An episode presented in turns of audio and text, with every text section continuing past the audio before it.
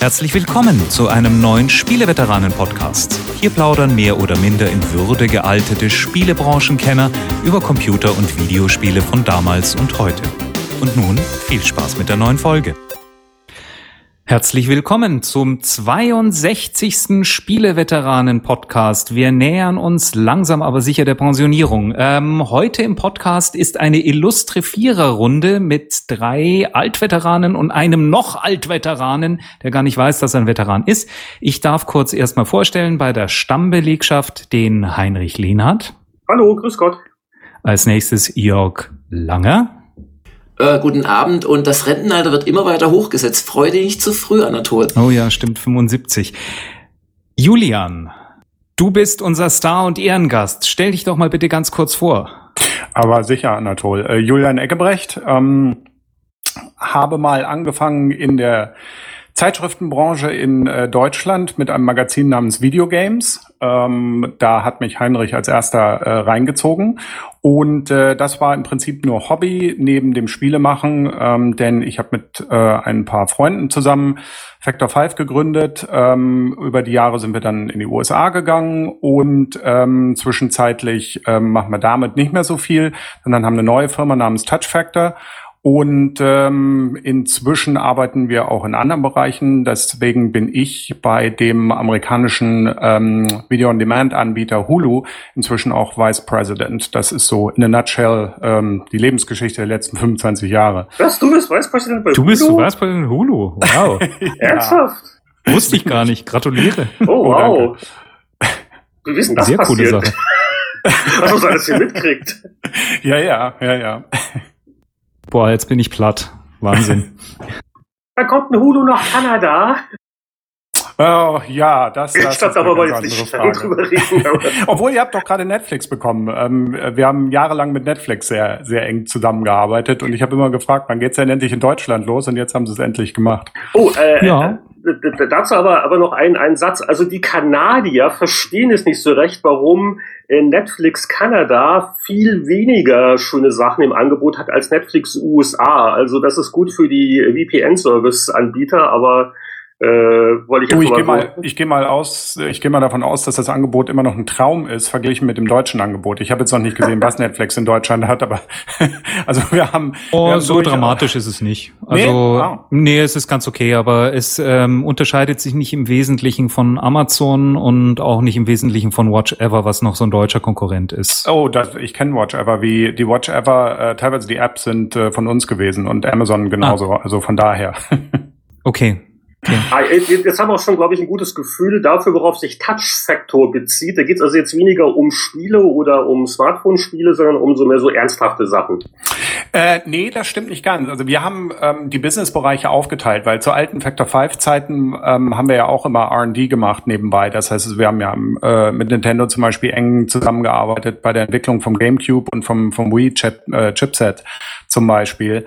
Und äh, das lief alles immer unter einem Namen. Wir haben dann damals ja auch mit Divix zusammen ähm, Audio- und Videocodex äh, entwickelt und vertrieben in der, in der Spielebranche und solche Sachen. Und ähm, als wir dann 2009 den, den Reboot gemacht haben, haben wir von vornherein ähm, die Firmen sehr getrennt gehalten. Das heißt, also die Touch wirklich nur für Spiele und hat im Prinzip auch nur in Spielen und im Spielebereich gearbeitet, ähm, obwohl wir haben mit der Touch Factor auch mit Unity gearbeitet eine Zeit lang, aber auch das sind ja Spiele, ähm, indirekt zumindest, ähm, während wir ähm, eine Firma namens Smooth VOD ähm, auch gegründet haben, die ist nie groß in Erscheinung getreten ähm, äh, mit Endkunden, aber der Laden macht im Prinzip diese ganze Video-on-Demand-Technology-Entwicklung, die wir seit äh, 2009, Ende 2009, wie gesagt, mit Netflix und dann später Amazon und äh, Hulu und, und Watch Ever und im Prinzip äh, allen ähm, bekannten Firmen gemacht haben.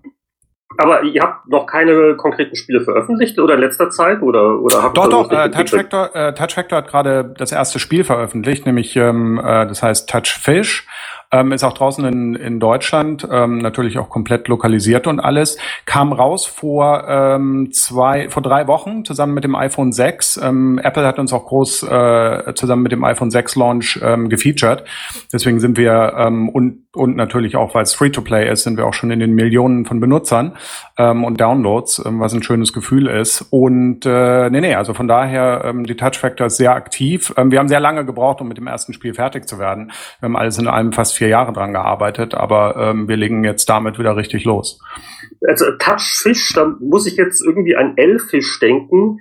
Äh, frühe 90er Jahre, der Aquarium-Simulator, hat das damit was zu tun? Nein, ist völlig anders. Ähm, naja, ich würde nicht unbedingt sagen, es ist, ähm, es ist völlig anders. Die Inspiration ähm, hinter Touchfish ist, dass wir einerseits mobil was machen wollten, ähm, weil wir sind alle große, ähm, große Mobil-Fans, sei es nun ähm, Apple oder Android.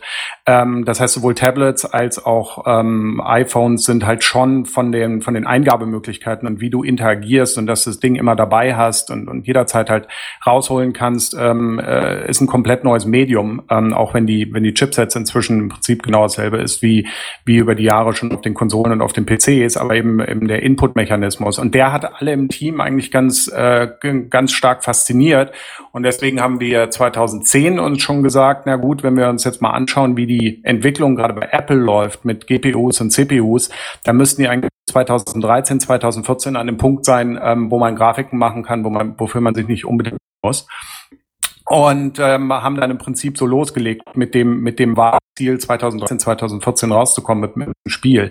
Die Thematik war im Prinzip ähm, dadurch gewählt, dass ähm, ich bin begeisterter Hobbytaucher ähm, und äh, das schon seit seit vielen vielen Jahren, seit seit äh, 12, 13 Jahren ähm, tauche ich schon. Ähm, also von daher, das das spielt ein bisschen mit rein. Wir haben ähm, äh, äh Aquariumsfans ähm, innerhalb der Firma und innerhalb des des alten Teams und ich war auch ähm, sowohl ähm, äh, ich als auch als auch Holger Schmidt ähm, und Thomas Engel, wir waren alle recht begeistert von Virtual Pet Spielen ähm, immer schon und ähm, ganz speziell von Nintendogs. Und bei Nintendogs muss ich sagen, als ich die zum Beispiel die 3DS-Version davon gesehen habe, fand ich es doch relativ enttäuschend, wie wenig das das Genre im Prinzip weitergebracht hat. Und all diese Elemente, das heißt, also, wir wollten mal Social ausprobieren, ähm, wir wollten es mit Unterwasser machen. Ähm, das ist alles in, in Touchfish eingeflossen. Das heißt, du hast das Virtual Pet Element, du hast, äh, du hast eine riesen Social Network, wir binden Facebook ein, ähm, Game Center ein, aber auch unsere eigene Social Network und verbinden die alle miteinander. Wir haben Twitch.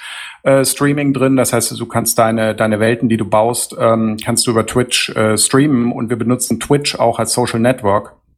Das heißt also, wenn du ein, ein Aquarium zum Beispiel baust ähm, und du hast deine eigenen äh, Buddyfische äh, drin, das sind äh, deine, deine Freunde, die ähm, sind ein bisschen intelligenter als die normalen Fische, äh, dann kannst du, äh, kannst du deinen Freunden, äh, kannst du einerseits die, die Aquarien deiner Freunde äh, besuchen, aber du kannst auch, zum Beispiel wenn Twitch, äh, auf Twitch jemand streamt, ähm, kannst du auch in der App in den, äh, in das Aquarium reinspringen ähm, und dann im Prinzip darüber deine, deine Social Network weiter ausbauen. Und das Ganze haben wir dann nochmal in die, in die äh, reale Welt äh, transferiert mit, mit Apples iBeacon-Technologie.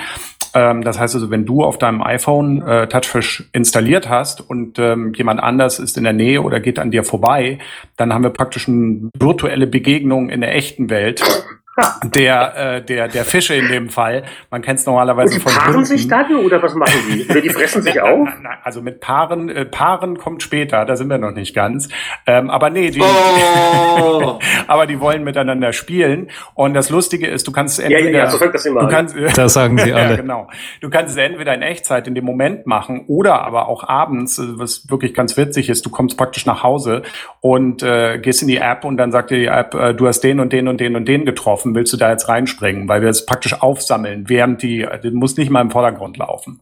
Ähm, und äh, solche Sachen, ich meine, das sind so die typischen ähm, etwas etwas irren und äh, etwas etwas abgedrehten ähm, äh, Factor 5 mäßigen Technikspielereien, aber es war halt wirklich sehr faszinierend, all diese Sachen, die die Plattform äh, iOS und, und die Apple-Geräte bieten, mal so richtig auszunutzen. Ähm, wir haben auch viel Kamerasachen drin. Du kannst zum Beispiel, wir sind hier gerade in einem Podcast, was du über Twitch machen kannst, ähm, ist, du kannst dein, ähm, äh, du kannst die Kamera hinten oder vorne ähm, auf deiner iOS ähm, Device einschalten und kannst äh, das Aquarium und deine Welt als virtuelles Studio benutzen und dann broadcasten an, an Twitch. Ähm, das heißt also, dass, da hatten wir auch schon Geschichten, wo, wo Leute das gemacht haben. Und äh, es geht bis hin zu dem Punkt, wo der Fisch, wenn er dich anguckt, deine Emotionen lesen kann und du ihn damit glücklich machst, dass du ihn angrinst äh, und solche Sachen. Das ist ja ein irrwitziger Aufwand. Wie viele Leute nutzen denn sowas? Ist das gut? Ich meine, wenn du, wenn du jetzt ähm, natürlich bei Apple gefeatured mhm. wirst und vielleicht auch auf der äh, großen PK nochmal gezeigt wirst, dann gehen die Zahlen natürlich fett hoch, das ist klar. klar. Aber lohnt der ganze Aufwand? Das werden wir rausfinden über die nächsten äh, paar Monate. Ich meine, wir sind free to play. Ähm, im Prinzip erinnert mich das Ganze wieder an Turrican, weil komischerweise äh, endete das auch als Free-to-Play. Auf Maliga, ja, gut möglich. Wie der, ja, wie der Amerikaner so schön sagt, we came full circle. Ähm, da hat sich der Kreis dann geschlossen. Ähm, nur, dass dieses Mal wir es als Geschäftsmodell ganz bewusst gewählt haben. Ob das Ganze funktionieren ja. wird, ist gerade bei den hohen Production Values, weil wir machen halt schon ähm, die, äh, es ist alles in 3D. Ähm, das Ganze ist mit einer kompletten Physik-Engine unterlegt. Das heißt, also, du kannst deine Welten wie in Minecraft, kannst auch selber bauen bauen. Ähm, und und äh, per Physik haben wir auch ähm, äh, physikgetriebene äh, Minispiele drin und all solche Geschichten. Das heißt, es ist ja. schon vom, vom Produktionsaufwand her, im Prinzip sind wir, sind wir da, wo die Konsolenspiele mal waren, vor, äh, es sind nicht mal so viele Jahre her. Ich meine, wir sind nicht bei den Destinys dieser Welt, aber wir sind sicherlich da, wo wir 2005, 2006 mal waren. Ähm, also, und es ist ein großes Risiko. Wie heißt denn dein Fisch, dass ich dich abonnieren darf? Wie heißt mein Fisch? Ich glaube, mein aktueller Fisch, ich habe mehrere. Einer davon heißt Sam ähm, und äh, ich glaube, einer heißt Flecky und äh, beim dritten weiß ich jetzt gar nicht, was der Name ist. okay, an, gut, wir können es auch rausschneiden, wenn das deine All-in-One-Passworte nee, nee, nee, sind. das sind nicht so. meine, meine All-in-One-Passworte. Okay. nee fängt man da an, die, die Fische nach Familienmitgliedern oder Kollegen zu benennen oder hat da jeder so sein eigenes System? Ähm, oder nach äh, verstorbenen Haustieren oder sowas. Oh, oh ja. Apropos oh. verstorben. Ähm, es würde jetzt wahrscheinlich Touchfish äh, wohl wirklich gar nicht geben oder zumindest äh, die neue Firma gar nicht geben, wenn nicht vor einigen Jahren äh, Factor 5 äh, die US Departments von Factor 5 zumindest. Äh, also offiziell, glaube ich, ihr seid richtig so bankrott gegangen, so mit einem Chapter ja, 11, so, oder? Wir sind so richtig genau, gut. Also richtig schön, so, so gründlich. so richtig, und, richtig schön gegen die Wand gefahren. genau. Und äh, da, da, da fragt man sich natürlich, wie, wie kann denn das äh, passieren? Äh, es sind ja doch viele äh, angesehene und auch kommerziell erfolgreiche Spiele da entstanden. Ähm, es sind wohl so halb, halbwegs fähige Leute, die da arbeiten.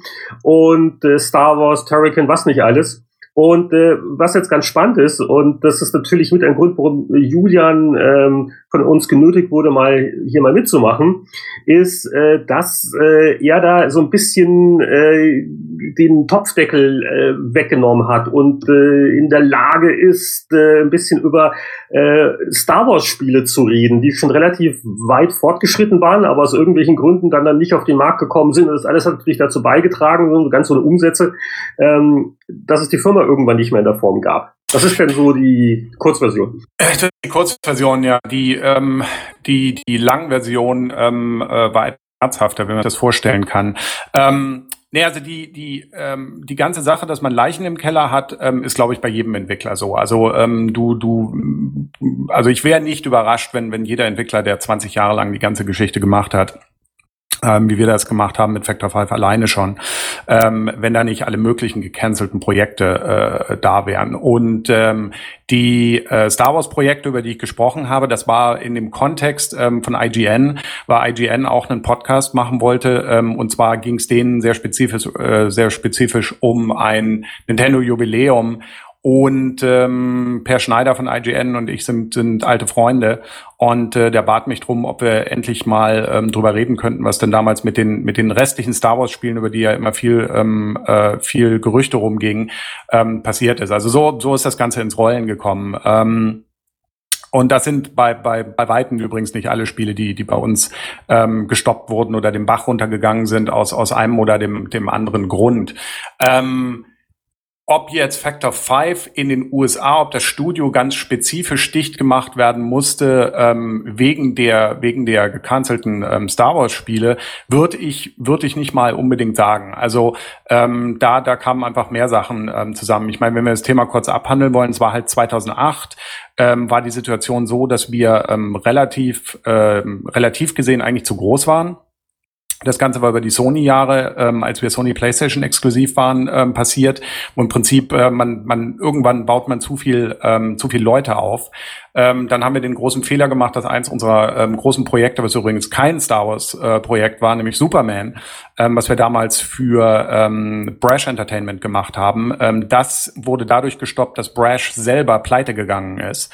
Ähm, völlig überraschend. Ähm, das, das wiederum passierte oh. dadurch, dass ähm, 2008, wenn ihr euch erinnert, ja die große Finanzkrise losging und so richtig losging, wo äh, Lehman Brothers äh, dann die, die ganze Geschichte ähm, endgültig zum, zum äh, ins Rollen gebracht hat.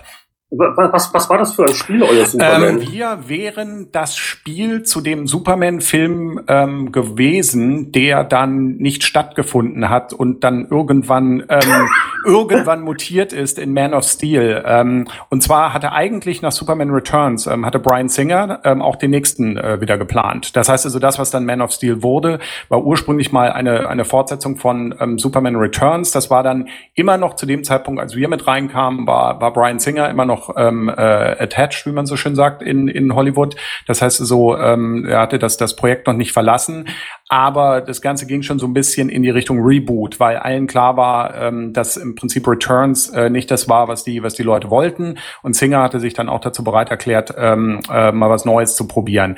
Ähm, und das war dann im Prinzip die, ähm, die frühen Diskussionen zu dem, was dann ähm, früher oder später, nachdem Singer vor allem auch vom, vom Projekt weg ist, ähm, was dann äh, Man of Steel geworden ist. Ähm, und dazu hätten wir ähm, das große Spiel gemacht. Und das war wahrscheinlich 3D-Action. Klar, natürlich. Also es war, in der Richtung Open, Action Adventure. Open World. Ähm, es war Open World. Äh, wir wurden natürlich ausgesucht, unter anderem durch die ganzen Flugerfahrungen, die wir schon braucht es natürlich die, die intime ähm, Stadt. Das heißt, du brauchst Metropolis auf der einen Seite mit, mit ähm, ähm, tonnenweise Straßenverkehr und Passanten und all diesen Geschichten.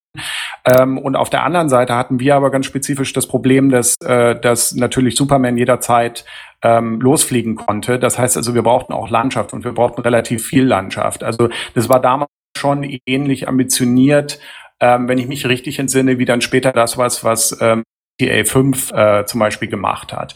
Und ähm, es war auch wirklich ein monströs großes Projekt. Also wir waren, als das Ganze ähm, den Bach runtergegangen ist, waren wir fast schon ein Jahr dran und es wären noch mal zwei Jahre gewesen.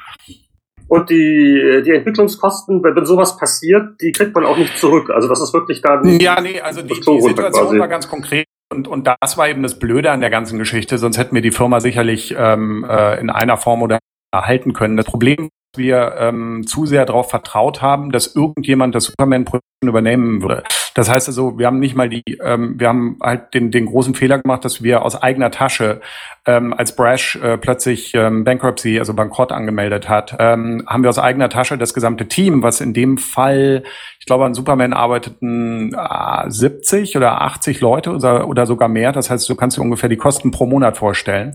Ähm, hm. haben wir aus eigener Tasche weiter bezahlt. Und das ähm, über Monat um Monat um Monat. Das heißt, da sind Millionen von Dollar im Prinzip die kompletten Reserven, die die, die, die Firma hatte sind sind dabei Röchel. ja Röchel, sind sind dabei verbrannt worden. Ähm, teilweise auch auch äh, bei dem bei den Privatleuten ähm, äh, also bei den Besitzern der Firma. Also wir wir hatten teilweise abbezahlte Häuser. Äh, da mussten wir dann wieder ähm, Kredite dafür aufnehmen. Und da beißt man bis heute noch dran. Das ist natürlich sehr unschön.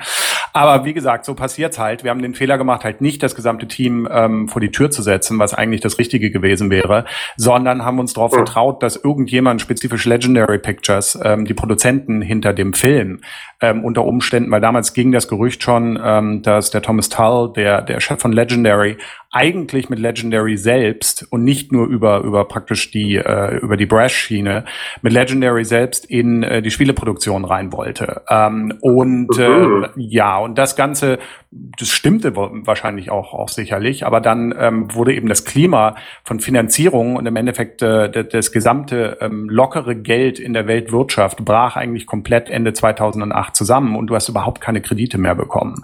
Und ähm, äh, Ende der Geschichte war dann das, ähm, ich glaube Ende November oder sowas, waren wir dann endgültig ähm, waren wir endgültig, äh, hatten wir kein Geld mehr und äh, in dem Moment musste die Firma dann ähm, forciert dicht gemacht werden und dann irgendwann Anfang, Anfang 2009 ähm, haben wir kein Chapter 11, sondern Chapter 7 gemacht, was im Endeffekt ein komplettes Abwickeln bedeutet, weil Chapter 11 bedeutet, dass du im Prinzip eine, eine ähm, Bankrott machst, aber, aber eine Restrukturierung machst. Das ja. heißt also, dass du, was in dem Fall aber keinen, keinen Sinn gemacht hätte. Und äh, dann, wie gesagt, äh, dann, dann äh, Ende 2009, Anfang 2010 haben wir dann mit den neuen Firmen angefangen angefangen, nachdem es ein bisschen klarer wurde, wo die, wo die ähm, Industrie und, und insgesamt, wo wir auch hin wollten. Ah, da war es vor allen Dingen das Superman. Ja, es war Superman. also wie gesagt, wenn du, wenn du sagst, dass, ähm, äh, wenn du sagst, dass das Star Wars uns umgebracht hat, Star Wars war mehr, äh, das Star Wars Projekt, an dem wir zu dem Zeitpunkt gearbeitet haben, war ein Opfer äh, der jetzt des ganzen Superman-Debakels. Und ähm, äh, im Endeffekt, da muss ich mir natürlich auch an die eigene Nase fassen, denn ähm, die clevere Geschichte wäre natürlich gewesen, die Superman, äh, das Superman-Team sofort vor die Tür zu setzen, im Prinzip die Firma deutlich, deutlich kleiner zu machen, ähm, weil an, an, äh, an dem Star Wars-Projekt zu dem Zeitpunkt hatten wir, glaube ich, nur ich glaube 25 Leute oder sowas dran, also ein relativ kleines Team. Ähm, und damit hätte man sicherlich mit den Reserven, die, die im Sommer noch existierten, hätte man das Ganze äh, fertig machen können und mit dem gesamten Spiel die Firma im Prinzip wieder auf die, auf die Beine stellen können. Lukas Arzt erwartete ja auch, dass das Ding kommen würde. Oh, da klingelt was. Das ist der, das sind die Anwälte von Disney, oder? Nein. Genau, der, die Taskforce. Aber da wir jetzt eh Break haben, ähm, ihr habt's ja mitgekriegt mit Winnie wahrscheinlich. Äh, Winnie hallo übrigens. Genau, oh, hallo. Okay, ah, ja. Klingt ähm, ja, schön, euch mal wieder zu hören. Ich höre euch mal nur ganz kurz. Das, das heißt, du hast wirklich Leitungsprobleme? Ja, ja, mich gibt's schon noch. Aber ich, also in Julian habe ich ab und zu ein paar Sätze zuhören können. Klingt sehr interessant, aber es sieht ansonsten nicht gut aus. Du klingst etwas verschnupft. Bin ich Aha, eigentlich nicht. Das, das, das ist die Leitung. Der, der, der ist, das ist, ist irgendwo, die Leitung, auf jeden ist irgendwo im oberbayerischen Urwald, da gibt's nur Dial-Up. Hallo Julian übrigens. Hallo, grüße dich. Du warte mal, ich muss hier mal das Telefon ähm, abnehmen. Ach, du bist das, okay. Billy, Dann können wir ein bisschen. Ja, mir geht's eigentlich gut, doch. Also das Wetter ist ja wahrscheinlich wie beim Anatol eine Katastrophe. Vielleicht liegt's ja auch daran, also richtiges Unwetter, äh, Sturm und, und Regen, aber so ist eigentlich alles. Ja, wenn die Verbindung besser wäre, dann, dann wäre ich vielleicht auch ein bisschen, bisschen zufriedener. Äh, Julian, ihr habt ja an einem Star Wars Spiel gearbeitet, kurz bevor ihr dich gemacht habt. Ähm, um was ging es in dem Star Wars Spiel denn eigentlich? War das ähm, ein klassisches Spiel oder ein Ja, das war im Endeffekt ähm, das, das Spiel eigentlich, äh, auf das eigentlich alle gewartet hatten, ähm, zumindest im Nachhinein, ähm, wenn man die, wenn man die, die ähm, Zeitschriften aus der Zeit nochmal liest, ähm, wir, wir reden ja von 2008. Das heißt also, die Plattform, die zu dem Zeitpunkt ganz groß war, war das, war das Wii. Ähm, und es wäre im Prinzip der große Rogue Squadron äh, Titel ähm, fürs Wii gewesen. Ähm, auf der einen Seite halt die, die Action so, wie sie schon immer vorhanden war in, in Broke Squadron, aber eben fürs Wii ähm, ganz besonders schön gemacht, te technologisch natürlich wie von uns immer, ähm, so ziemlich am, am, ähm, an der Oberkante von dem, was das Wii machen konnte. Ähm, aber eben auch ähm, Sachen ausprobieren mit den, mit den neuen ähm, Eingabemöglichkeiten. Also wir hatten uns ähm, nach dem Debakel, was, was da vorher leer war, ähm, für die PlayStation 3, ähm, hatten wir uns gesagt, na gut, den Fehler mit dem ähm, nur Motion Control machen wir nie wieder, weil im Endeffekt muss man einfach ähm, dem Kunden das anbieten, was, was sie im Prinzip entweder auf der Plattform erwarten oder wenn es eben eine Plattform ist, die alle möglichen Eingabemöglichkeiten bietet und sich das auch anbietet für ein Spiel, dann kann man das doch machen, dass man, dass man im Prinzip alles unterstützt. Ja, ich meine, in einem Cockpit fuchtelt man ja auch nicht so viel mit den Händen rum. da, ja, zum Beispiel. Aber der entscheidende Punkt war halt, ähm, wir fingen halt damit an, dass wir, dass wir im Prinzip unsere, ähm, unsere Engine komplett neu gemacht hatten ähm, zu dem Zeitpunkt.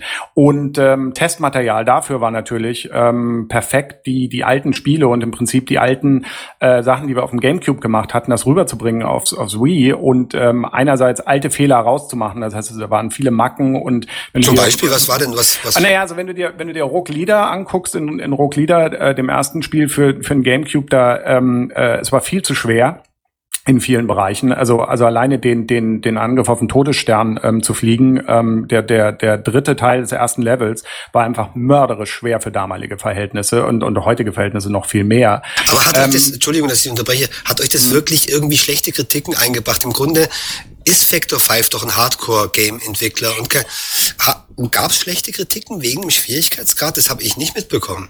Nee, das nicht. Wir hatten, wir hatten fantastische Kritiken. Nur äh, das eine Ding, was im Prinzip in jeder noch so guten Kritik drin war, war, ähm, das Spiel ist so gut, dass trotz der abartigen äh, äh, Schwierigkeit ähm, man es halt trotzdem spielen möchte. Und da war schon immer dieses, dieses, dieses äh, leichte, ja, also es ist halt schon zu schwer. Und die wenigsten Leute, würde ich mal unterstellen, ähm, haben Rogue Leader wirklich durchgespielt, weil also gut, über den ersten Level sind sie dann vielleicht doch noch hinausgekommen, aber die praktisch denen das, was wir wollten, nämlich dass du, dass du im Prinzip die gesamten Schlachten und alle, äh, alle Sachen aus dem Film erlebst und dann auch ähm, durchspielst bis zum, bis zum Ende, ähm, das wird bei den wenigsten Leuten der Fall gewesen sein. Also das war eine Geschichte. Die andere Sache war, dass Rogue Leader natürlich dadurch, dass äh, das ein Launch-Titel damals für, für ein Gamecube war, ähm, war ähm, ein, ein neun Monatsentwicklung, ähm, die unter unglaublichem Zeitdruck ähm, entstanden ist. Und deswegen sind natürlich viele Level teilweise gar nicht richtig so fertig geworden, wie wir sie eigentlich haben wollten.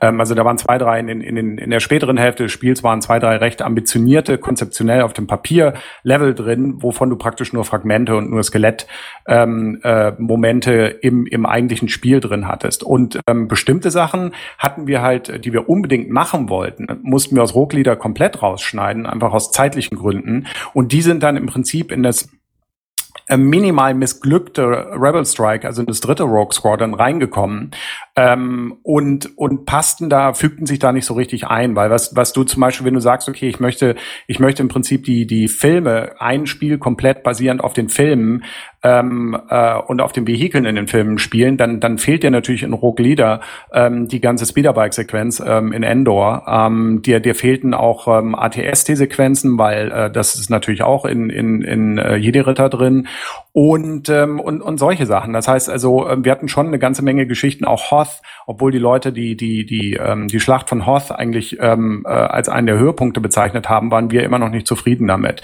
Und all diese Sachen sind dann teilweise in Rebel Strike reingeflossen, wie gesagt, etwas unglücklich, äh, teilweise kombiniert, weil es dann natürlich nicht so richtig passte, dann auch teilweise etwas zu sehr aufgeblasen, weil eigentlich waren es nur kürzere Momente, die man dann künstlich in dem Spiel größer machen musste.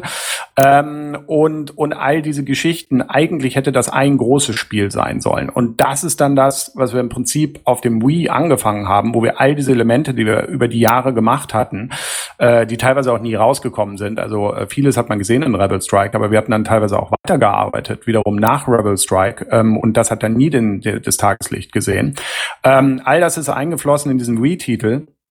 Und äh, dann haben wir halt angefangen mit verschiedenen Steuerungen rum zum experimentieren. Also wir hatten, wir hatten in dem Ding ähm, im Prinzip unsere Traumlevel drin. Das heißt, also, du hattest einerseits eine, eine Kampagne, wo du im Prinzip komplett die Filme spielen konntest, von vorne bis hinten mit sämtlichen Sachen drin, inklusive Speed inklusive ja, alle Spiele. Äh, ja, Entschuldigung, ja, alle, alle Filme. Nein, äh, die, das Episode die klassische Trilogie, also die, die, das Episode One ähm, Universe haben wir mit reingebracht, ähm, weil du findest auf, ähm, du, du besuchst zum Beispiel in unseren Original-Levels. Das heißt, du hattest eine, du hattest eine Kampagne, die war wirklich komplett nur Filmmaterial, äh, Kanon, ähm, wie auch immer man es nennen will. Und du hattest eine zweite Campaign, die ähm, im Prinzip mehr die Geschichte von Rogue Squadron außerhalb der, der Film äh, Timeline ähm, ist. Das heißt, du konntest diesen Branch, äh, in diesem Branch raus ähm, da hatten wir dann Episode One äh, Material drin. Das heißt also Episode One und Episode Two. Da hatten wir zum Beispiel, was eine Menge Spaß gemacht hat, äh, du bist nach Geonosis geflogen, ähm, und hast als Wedge Antilles hast ähm, den äh, einen, einen vergrabenen ähm, Jedi Starfighter, den den glaube ich den Jedi Starfighter, den den Obi Wan ähm, da lässt als äh, als zwei ähm, heimlich äh, auf Geonosis fliegt. Das heißt, den hast du da raus ausgemottet und äh, bist dann losgeflogen mit dem Ding. Und es super schönes, ähm, super schönes Fluggefühl, hat eine Menge Spaß gemacht. Das heißt, da sind wir dann ein bisschen, bisschen in die, in Episode 1, 2, äh, 3 reingegangen. Aber ansonsten haben wir uns davon eigentlich relativ weit ferngehalten und wir sind auch nie von der Zeit her richtig da reingesprungen, weil Rogue Squadron war in unseren Augen eigentlich immer, und da, da ist Lukas natürlich auch mitgezogen, nachdem das erste so irre erfolgreich war, ähm, war halt eigentlich immer der klassische, die, die, ähm, die Spieleansammlung um die klassische Trilogie äh, drumherum und, und alles andere mh, mm, tauchte da drin halt immer nur peripher auf. Ähm, und wie gesagt, die, die, die verschiedenen Steuerungen, die wir dann ausprobiert haben, also das war es hat einen Wahnsinn Spaß gemacht. Wir haben da zwei Jahre lang äh, fast nur daran gearbeitet, nachdem wir erstmal die, die Engine auf den neuesten Stand gebracht hatten. Und es war schon ganz cool. Also du hattest, du hattest von der grafischen Seite her, hattest du auf einem Wii im Prinzip all das, was, was du auf einer PS3 machen konntest. Ähm, das heißt also wirklich auch die neuesten ähm, Echtzeitbeleuchtungstechniken und all solche Geschichten. Also es war ziemlich, ziemlich irre. Ähm, und, und dann zusätzlich hatten wir halt Geschichten wie, wir hatten den GameCube-Controller unterstützt. Wir hatten ähm, zu dem Zeitpunkt natürlich, was die Leute erwarteten, war Wii Remote äh, kombiniert mit dem, mit dem Nunchuck. Ähm, aber was wir halt auch gemacht haben, ist, ähm, wir haben gesagt, okay, das funktioniert alles ganz schön und das ist für die Hardcore-Spieler und es ist auch wichtig, dass die Hardcore-Spieler glücklich sind. Aber jetzt versuchen wir doch auch mal was völlig anderes. Und dann haben wir zum Beispiel das Mario Kart Wheel äh, genommen und das Balance Board. Und du konntest den X-Wing äh, mit dem Mario Kart Wheel ähm, und mit dem Balance Board fliegen, was ernsthaft gut war. Ähm, oder oder das, Sehr cool. das, das abgedrehteste war dann noch. Ähm, das war natürlich auch eher Hardcore, weil das war ja mehr so für diese Simulationsfans fast schon. Das war Casual auf der einen Seite, aber irgendwo auch wiederum Hardcore. Das heißt, wir haben dann gesagt, okay, wir müssen irgendwie, müssen wir auch Leute, die, die normalerweise diesen Typ Spiel nie spielen würden, müssen wir dazu kriegen, ähm, ihn zu spielen und haben dann ähm, eine komplette Steuerung äh, gemacht, um praktisch den äh, die Wii Remote ähm, äh, einfach nur als Pointer-Device benutzt auf den Bildschirm. Das heißt also, ähm, du hast äh, du hast im Prinzip den den ähm, äh, du hast deinen X-Wing mit dem draufzeigen, wo du hinfliegen wolltest, ähm, gesteuert und solche Geschichten. Und wir haben damit, ähm, wir haben es damit hingekriegt und dann natürlich eine Menge Helfercode, der im Hintergrund ähm, so ein bisschen bei, bei den Flugmanövern hilft und so, aber wir haben es damit hingekriegt, dass wir ähm, halt wirklich die, die ähm, äh, Leute, die normalerweise solche Hardcore-Spiele überhaupt nicht spielen konnten und die, die mit dem GameCube-Controller überhaupt nicht klargekommen sind, ähm, die haben trotzdem den, den Todesstern in die Luft jagen können. Ähm, aber ja. Doch, das, das, war eben, ich mein, das war dann der ganz große Kicker. Ähm, Natürlich. Als, als wir mittendrin waren und wir waren, ja, ich glaube, wir waren ähm, praktisch mit dem mit dem ersten ähm, mit dem ersten Go über das ganze Material fast fertig, kam Nintendo zu uns mit dem Prototypen vom Motion Plus ähm, weil die normale Wii, Wii Remote hatte ja keinen äh, Gyroscope drin, sondern hat nur ein Accelerometer, also ein Beschleunigungsmesser und damit konntest du äh, konntest ja nicht das eins zu eins richtig machen. Und das heißt also, dann kamen sie mit dem Prototypen von dem von dem Motion Plus zu uns und meinten hier ähm, äh, Nintendo war in der Beziehung immer sehr nett, die haben uns immer sehr gerne Prototypen gegeben ähm, und tun es bis heute.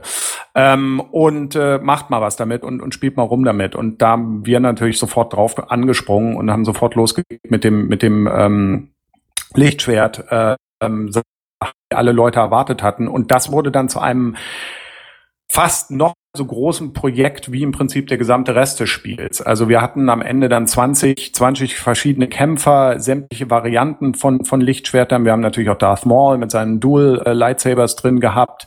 Ähm, wir hatten äh, aus der klassischen Trilogie sämtliche äh, Level gebaut, wo, also du konntest in der, in der Wolkenstadt natürlich mit, mit Luke gegen Vader, all diese Geschichten, ähm, in der, in der, in der ähm, äh, Carbon Freeze Chamber, ähm, diese, ich habe so lange die Filme nicht mehr auf Deutsch gesehen, da fallen mir die, die deutschen Bezeichnungen nicht mehr ein dazu.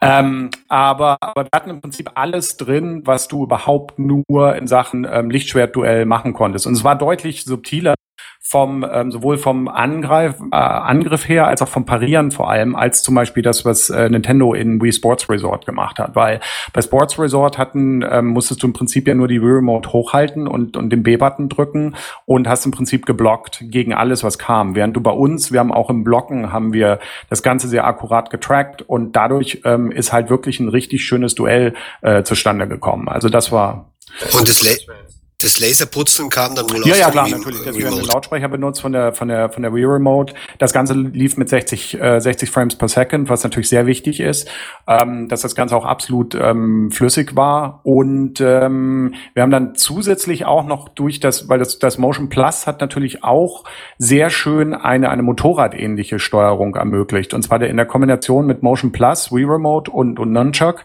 haben wir dann auch äh, die ganze Speederbike-Geschichte nochmal ähm, erweitert gemacht gemacht. Also du hattest das einerseits in der, in der puren ähm, Kampagne, die, die durch den Film durchging.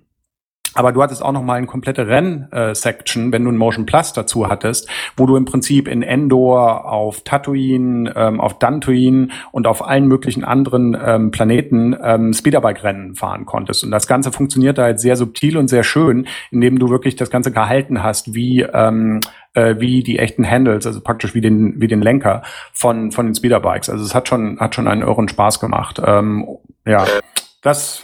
Du hast Julian, du hast gerade das Verhältnis von euch zu Nintendo angesprochen. Das war ja eben fast quasi First-Party-mäßig. Aber gab es dadurch, ihr habt dann kurzzeitig ja für Sony gearbeitet. Was mich interessieren würde, wie war denn der Übergang? Ich hätte nicht gedacht, dass ihr nochmal in das enge Verhältnis zu Nintendo zurückkommt nach eurem Sony-Zwischenspiel. Also ich weiß, dass, dass viele Leute natürlich, ich meine, ähm, gerade Fans ähm, meinten dann, dann so in der Richtung, wir wären Verräter oder sowas, aber im Endeffekt so, so läuft das Ganze ja nicht, sondern ähm, die Situation war ganz einfach, dass wir schon ähm, 2004, nachdem ähm, Rebel Strike 2003 rausgekommen war, haben wir 2004 und auch schon 2003, ähm, um, um ganz ehrlich zu sein, haben wir schon auf der Xbox zum Beispiel gearbeitet. Ähm, und wir reden hier nicht von der 360, sondern wir reden hier von der allerersten Xbox, weil wir wollten zum Beispiel schon immer mal Multiplayer ähm, ausprobieren in Rogue Squadron. Und ähm, wir haben mit Nintendo darüber geredet damals und haben gesagt, ähm, Leute, das Ganze muss online ähm, werden und sowas. Ähm, habt ihr dann einen Plan? Plan in Sachen GameCube. Und Nintendo war immer ähm, sehr fokussiert und denen, es war immer sehr klar, dass sie zu dem Zeitpunkt und in der Generation sich noch nicht konzentrieren würden auf, auf ähm, Online. Und in dem Moment auf der Plattform zu bleiben, ähm, hätte für uns wenig Sinn gemacht, weil wir wollten halt unbedingt online machen. Und du, du darfst nicht vergessen, das ist ja lange vor dem Wii. Wir reden hier in den, in den ausgehenden Jahren vom, vom GameCube. Und 2004 zum Beispiel wusste Nintendo noch nicht, dass das Wii in der Form passieren würde. Wir waren da schon äh, in der, an der Entwicklung der, der, der nächsten, der Nachfolgekonsole beteiligt. Aber wie, wie, ich glaube, Iwata-san hat das vor kurzem auch ähm, in einem der, der Nintendo oder Ask ähm, Sachen mal gesagt dass die Entscheidung im Prinzip den, den, den overclockten ähm, GameCube als nächste Konsole auszuliefern und im Prinzip alle äh, den kompletten Fokus in die Steuerung reinzulegen und da praktisch die Kosten ähm, die Kosten reinzubringen, äh, das kam sehr spät.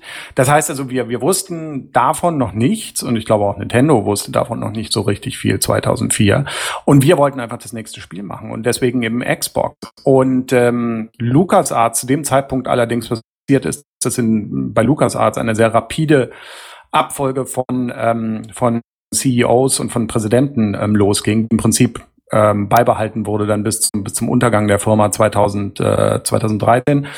Ähm, und die natürlich nicht geholfen hat, weil der gesamte Fokus war dann plötzlich weg und da wurde dann ein Spiel nach dem anderen eingestellt. Und wir waren zum Beispiel 2004 fast an dem Punkt, wo wir im Prinzip eine Kompilation der existierenden Rogue Squadron Spiele, aber dann mit, ähm, mit äh, komplett Xbox Live Online ähm, fast fertig hatten. Ähm, und äh, die zu dem Zeitpunkt aber dann plötzlich ähm, und, und zu Microsofts großem Erstaunen, weil natürlich Microsoft das auch eingeplant hat, ähm, plötzlich dann, dann LucasArts sagte, nee, lass uns das doch nicht machen, sondern lass uns auf das nächste große Ding schon uns wieder fokussieren. Weil eigentlich war das der Beginn eines, einer längeren äh, Verbindung mit Microsoft und uns. Weil wir sollten zuerst ähm, diesen Xbox-Titel machen und dann äh, das nächste Rogue Squadron sollte ein Launch-Titel für die Xbox 360 werden. Ähm, der, ja, ja. Wow. Und, äh, und was dann passierte im, im, im Verlauf des Jahres war, ähm, und wir waren schon relativ weit auch, dass zuerst, wie gesagt, die, die Xbox-Version auf, auf Eis gelegt wurde von Lukas Seiten und dann ähm, wir im Prinzip weiterspringen sollten. Ähm, und dann haben alle gesagt, okay, wir wollen uns noch mehr auf Online fokussieren. Deswegen lasst uns, und das war halt unser großes Traumprojekt, lasst uns als Launch-Titel für die 360 ähm, äh, unseren, unser nächstes großes Ding machen, was ähm, ich glaube Arbeitstitel damals war ähm, Star Wars Rogue Squadron ähm, X-Wing vs. TIE Fighter, was im Prinzip nochmal die klassischen ähm, äh, Filmschlachten gewesen wären, aber komplett unter dem Multiplayer-Aspekt. Das heißt also, ähm, das, das Ganze wäre, ähm, wir, haben, wir hatten wirklich ernsthaft überlegt, keine Singleplayer-Campaign dafür zu machen, ähm, ursprünglich mal unter der Annahme, dass die Singleplayer-Erlebnisse du im Prinzip ja auf der, auf der Xbox 1 kriegen würdest für, für Microsoft-Spieler. Und dann auf der 360 würde halt alles nur Multiplayer sein. Und unser spezieller Fokus war, dass du halt ähm, äh, die Fraktionen richtig ähm, einzeln auswählen konntest. Das heißt, du hattest die ähm, auf der einen Seite die Rebellen und du hattest auf der anderen Seite das Imperium. Und ähm, es war nicht nur, dass, dass du irgendwie 16 Spieler gegeneinander hattest, untereinander. Ähm, das heißt, das typische PvP-Gameplay interessierte uns weniger, sondern es war eigentlich immer du deiner Schwadron gegen die andere Schwadron. Und das war natürlich damals sehr ambitioniert, weil das hatte, ähm, also gerade gerade Koop-Gameplay ähm, online gab es zu dem Zeitpunkt eigentlich überhaupt noch nicht. Ähm, insofern, es war ein schönes Projekt. Was leider passiert ist, ist, dass äh, bei einem der vielen Wechsel an der Spitze ähm, 2004 bei LucasArts ähm, ein ähm, neuer President ans Ruder kam, der vorher noch nie was in Spielen gemacht hatte. Und die allererste Geschichte, die da hinterfragt oh. wurde, ist, warum machen wir eigentlich Launch-Titel? Machen Launch-Titel Sinn? Ähm, ja, oh, oh, genau, richtig. So, so ungefähr war die Reaktion von allen. Ähm, und wer, wer, wer, wer war das damals? Wer war denn das? Das war Jim Ward, ähm, der dann für Force Unleashed äh, verantwortlich war. Ähm, Jim hat äh, Jim hat erst ähm, er, er hat zwei Sachen sehr sehr clever gemacht. Ähm, er hat einerseits die interne Entwicklung im Prinzip einmal komplett umgekrempelt und hat gesagt, wir fokussieren jetzt mal alles auf ein Projekt und wir setzen im Prinzip alles auf eine Karte. Das Wie viele Mann saßen da noch bei Lukas Arzt? Entschuldigung. Ah, wie viel waren das damals? Ich meine, die waren bei 400, 500 Leuten. Also doch noch Dreh. sehr groß. Ja, natürlich, es war riesengroß. Und ähm, du, du bis zum bis zum Ende war äh, LucasArts immer ein, ein gigantischer Moloch von von von Entwicklern. Da kamen ja auch tonnenweise Spiele. Die hast du wahrscheinlich zur Hälfte oder oder äh, mehr inzwischen alle vergessen. Aber die, die hatten ja einen Wahnsinns-Output gerade in den Jahren. Und äh, als Jim das Ganze übernommen hat, hat er gesagt, okay, wir müssen wir können uns nur auf ganz wenige Titel fokussieren. Und das eine war dann von Pandemic, ähm, haben sie äh, sehr weise, haben sie Battlefront genommen und haben gesagt, okay, Battlefront war damals ein leicht chaotisches Projekt, aber ähm, wir schmeißen alles an Ressourcen da drauf, dass das Ding richtig gut wird, was es dann im Endeffekt ja auch geworden ist. Und ähm, es war halt für PS2 und es war für die damals wirklich großen Konsolen. Es war Multiplattform. Wir weigerten uns zu dem Zeitpunkt ja hartnäckig Multiplattform zu machen. Ähm, und deswegen ähm, wurde Pan Pandemic da ausgewählt mit Battlefront.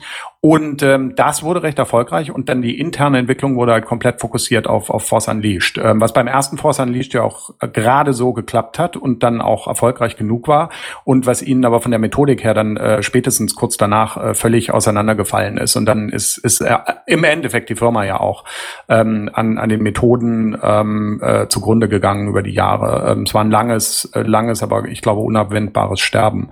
Und ähm, ja, was wie gesagt bei uns passiert ist, ist, dass Jim damals gesagt hat, ja gut, wir setzen alles auf eine Karte auf Battlefront ähm, und Force Unleashed für die interne Entwicklung. Wir verstehen nicht, was dieser Launch-Titel nur für die 360, weil wir wissen nicht mal, ob die, ob die Kiste erfolgreich wird, was denn das soll ähm, und haben, haben von einem Tag auf den anderen aufgehört, uns mhm. zu bezahlen. Ähm, was nicht so witzig war, weil wir natürlich von Lukas komplett abhängig waren. Ähm, das heißt, also, zu dem Zeitpunkt hat dann natürlich auch Microsoft gepanikt, weil die natürlich zu dem Zeitpunkt war noch nicht klar, dass Call of Duty der große Launch-Titel werden würde, ähm, sondern, ähm, sondern die hatten schon recht groß drauf gesetzt, dass eben, ähm, oh, das nächste Rogue Squadron kommt für die 360, das war, das war schon eine große Sache. Und ähm, unser alter Produzent aus Nintendo-Tagen, Ken Lobb, äh, der ähm, äh, in, zu Nintendo-Zeiten grundsätzlich immer Rare und äh, uns produziert hat, ähm, von der Nintendo-Seite aus. Ken war damals ja auch schon zu, ähm, zu Microsoft Game Studios gegangen. Und ja, natürlich, Ken, ja, ja. Richtig, der, der Ken Lobb. Der genau, der Klopp, äh, die, die eine Waffe auch, ne? äh, in, in Goldeneye. Ja, genau, klar. Ja, und Ken war, Ken war damals zu Microsoft auch rübergegangen und meinte natürlich, hier kommt, äh, kommt zu uns und lasst uns den 360 Launch-Titel zusammen machen. Und die haben alle miteinander sich die Haare ausgerissen, natürlich, ähm, dass das, was Lukas denn da gemacht hat. Ähm, aber im Endeffekt hat's nichts genutzt. Ähm, der Titel war tot. Ähm, und Microsoft konnte auch nicht so kurzfristig einspringen, weil auf der anderen Seite Microsoft natürlich auch nicht die Star Wars Lizenz hatte. Und da war auf jeden Fall praktisch eine Lücke von, von sechs Monaten oder so, wo wir irgendjemanden zur Finanzierung der Firma brauchten. Und Microsoft war nicht in der Lage dazu, ähm, muss man sagen, im Nachhinein traurigerweise, da einfach äh, zu sagen, okay, irgendwie kriegen wir das schon auf die Reihe. Und im Zweifel, wenn der Star Wars-Titel doch nicht klappen sollte, machen wir was anderes mit euch. Wer das natürlich gesagt hat, war Shu Yoshida, ähm, weil ich habe natürlich auch äh, hm. Sony angerufen. Und ähm, damals war Shu noch nicht der Chef der, äh, der äh, gesamten ähm, äh, PlayStation, sondern ähm, war in, ähm, in den USA hier der, der Entwicklungsleiter und äh, der Chef von SEA. Und ähm, ich habe mit Schuh geredet und ähm, wir haben uns gut verstanden, weil ich natürlich auch die, die japanische, die japanische Mentalität ähm, aus Nintendo-Tagen sehr gut kannte. Ähm, wir haben uns klasse verstanden und ähm, äh, Sony meinte halt sofort, ähm, hier ist ein Check, ähm, damit ihr eure Angestellten bezahlen könnt und ähm, wir kriegen schon raus, was wir dann im Endeffekt mit euch machen.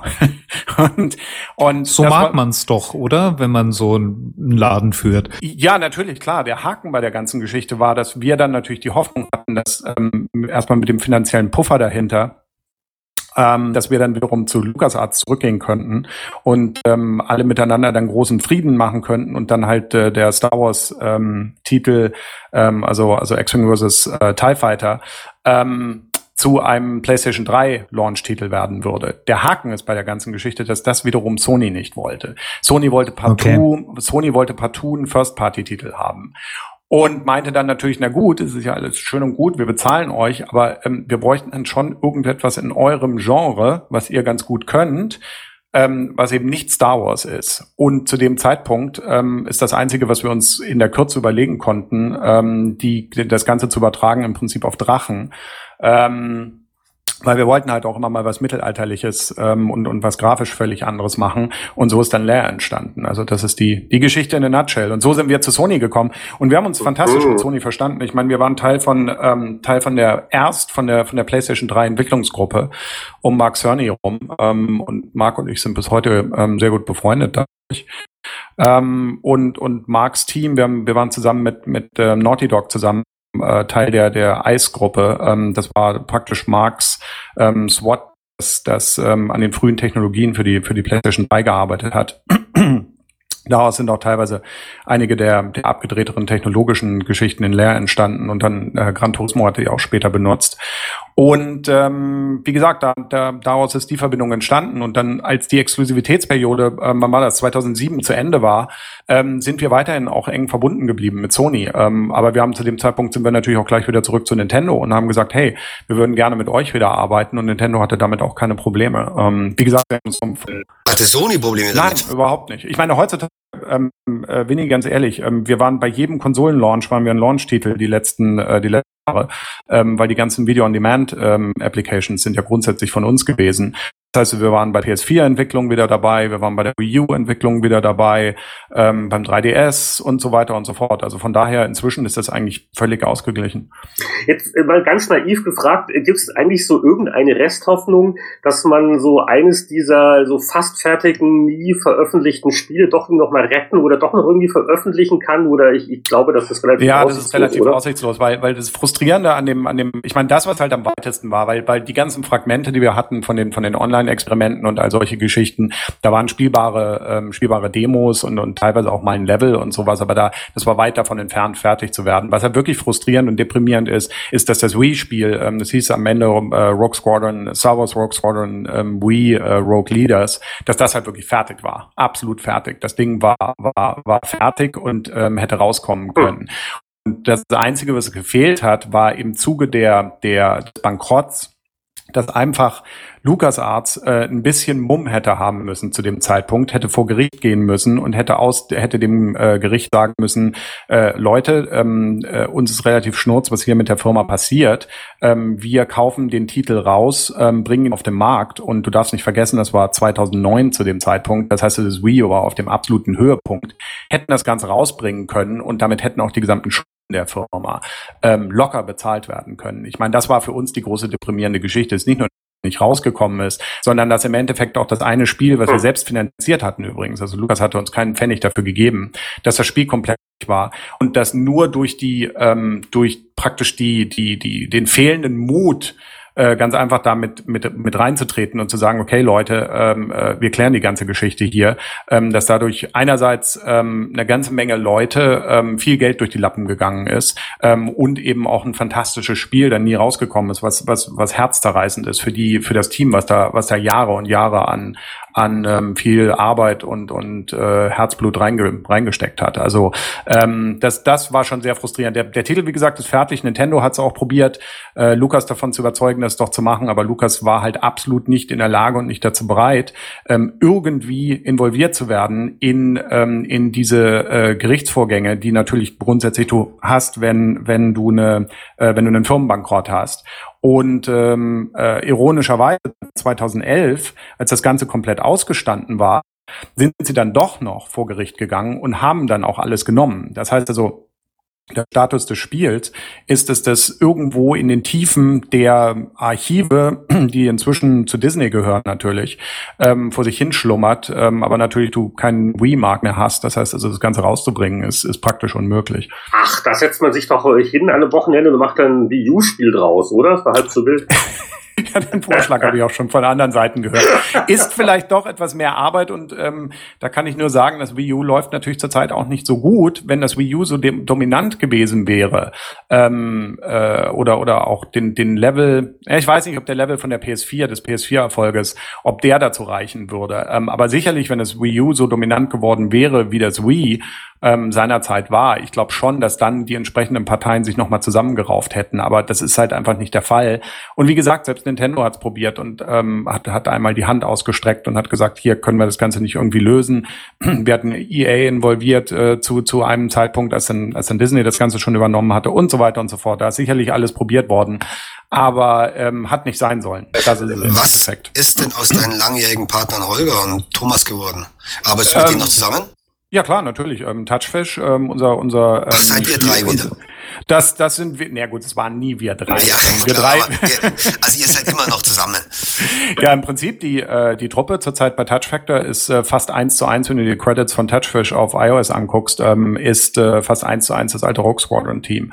Ähm, das heißt, die Leute sind immer noch zusammen. Chris macht die Musik wie üblich, ähm, Rudi macht, macht ähm, Videoproduktion und, und ähm, Sound teilweise und ähm, Jane Hollander und, und Tony Wong. Ähm, Tony, der damals, der kam zu uns von Rare, ähm, der war äh, der Lead bei Killer Instinct ähm, und dann Conquer's Bad Fur Day und ähm, fing dann an, damals äh, zu Star Wars Zeiten ähm, mit uns zu arbeiten. Der ist auch wieder Nummer zwei. Ähm, Holger war, war ähm, Lead Engineer bei dem ganzen Ding und äh, Thomas hat die Grafik-Engine geschrieben. Klar, machen immer noch dieselben Leute.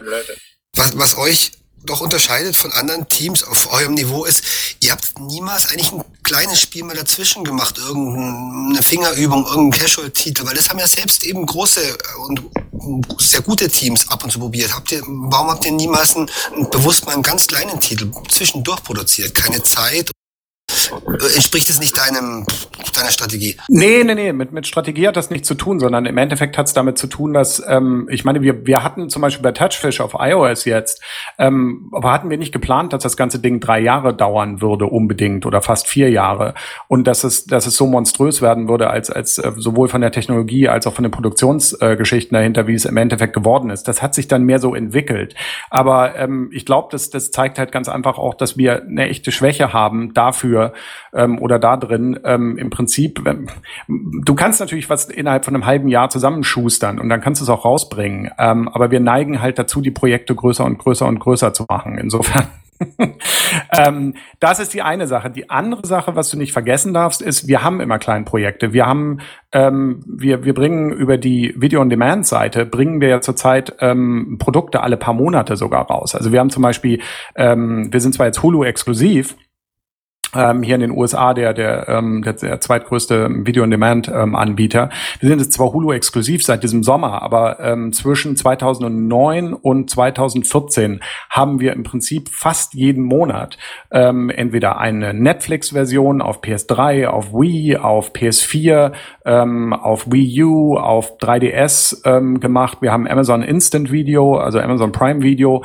auf allen möglichen Plattformen gemacht. Ähm, wir haben Verizon Redbox hier in den USA gemacht gemacht, wir haben Watch Ever in Deutschland zum Beispiel gemacht und so Weil weiter. man sich von euch natürlich auch im Spieldesign erwartet. Das sind Sachen, die natürlich wichtig sind, aber im Grunde seid ihr eigentlich ja, Deutschlands prominentes Spieldesign und Spieleprogrammierer gewesen. ja klar, aber wir waren auch immer eine technikgetriebene Truppe. Das, das ist, stimmt. Das, das, ist ja teilweise auch der Vorwurf, der uns gemacht wird, dass, dass unsere Spiele immer, ähm, ähm, immer makel Sachen Grafik, Sound äh, und, und Technologie, ähm, was ich, was ich gerne auch äh, annehme. Ähm, äh, aber, aber vom Spieldesign her ähm, hier und da so ihre, ihre Makel haben. Ähm, ich habe geht ja schon verbessert von Spieldesigner auf Spielprogrammierer.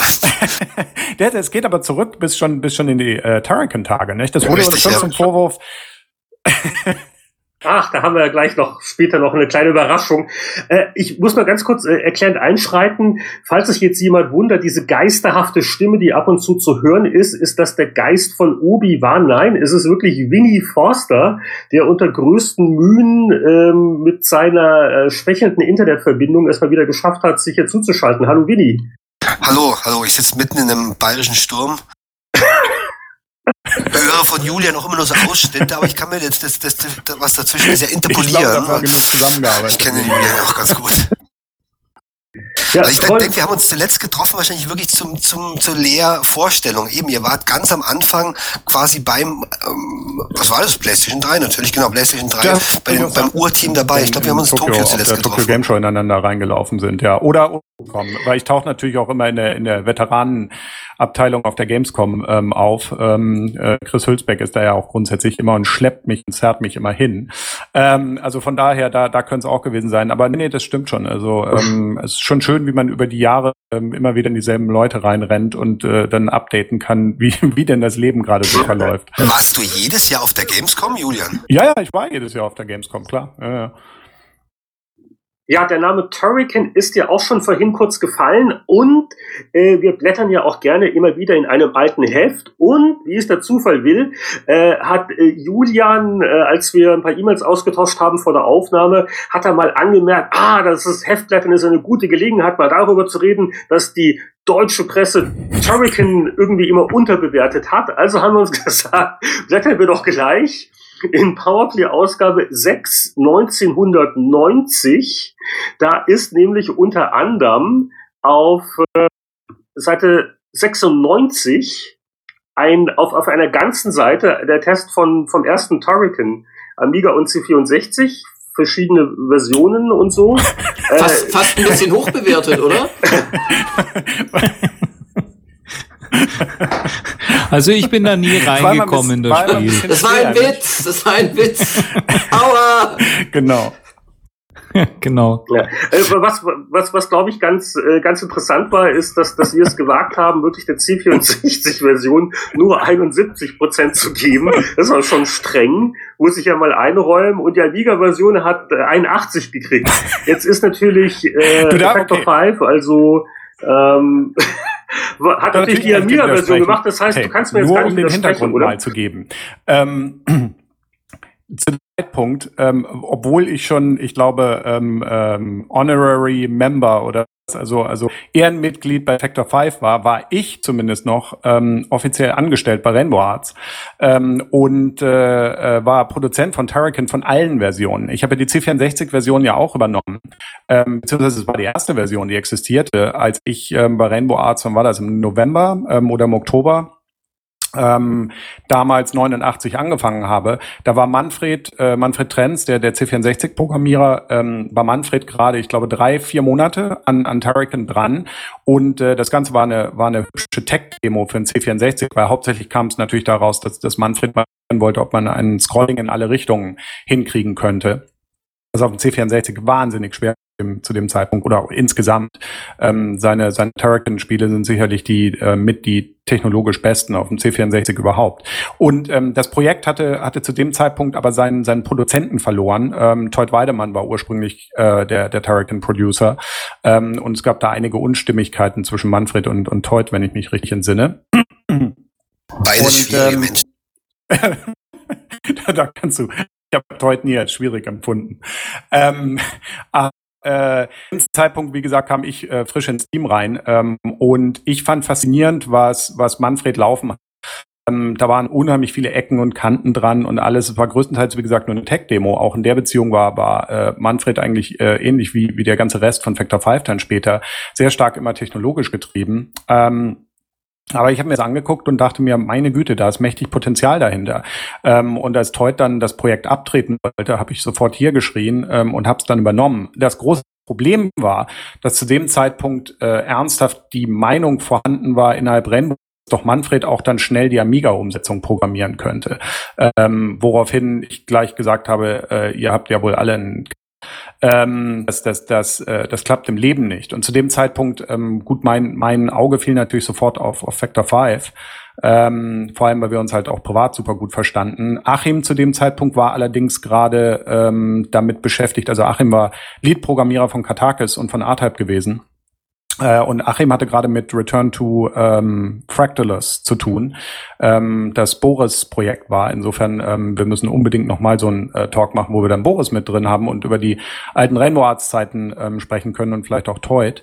Denn ähm, denn, denn Achim, wie gesagt, war gerade ähm, von Boris belegt oh, und äh, arbeitete an Fractalus. Und äh, das Schöne war aber, dass Holger, ähm, der eigentlich auch ganz talentiert mir schien, ähm, Holger gerade nichts zu tun hatte und ähm, sein Leben damit verschwendet hat, äh, zur Universität zu gehen.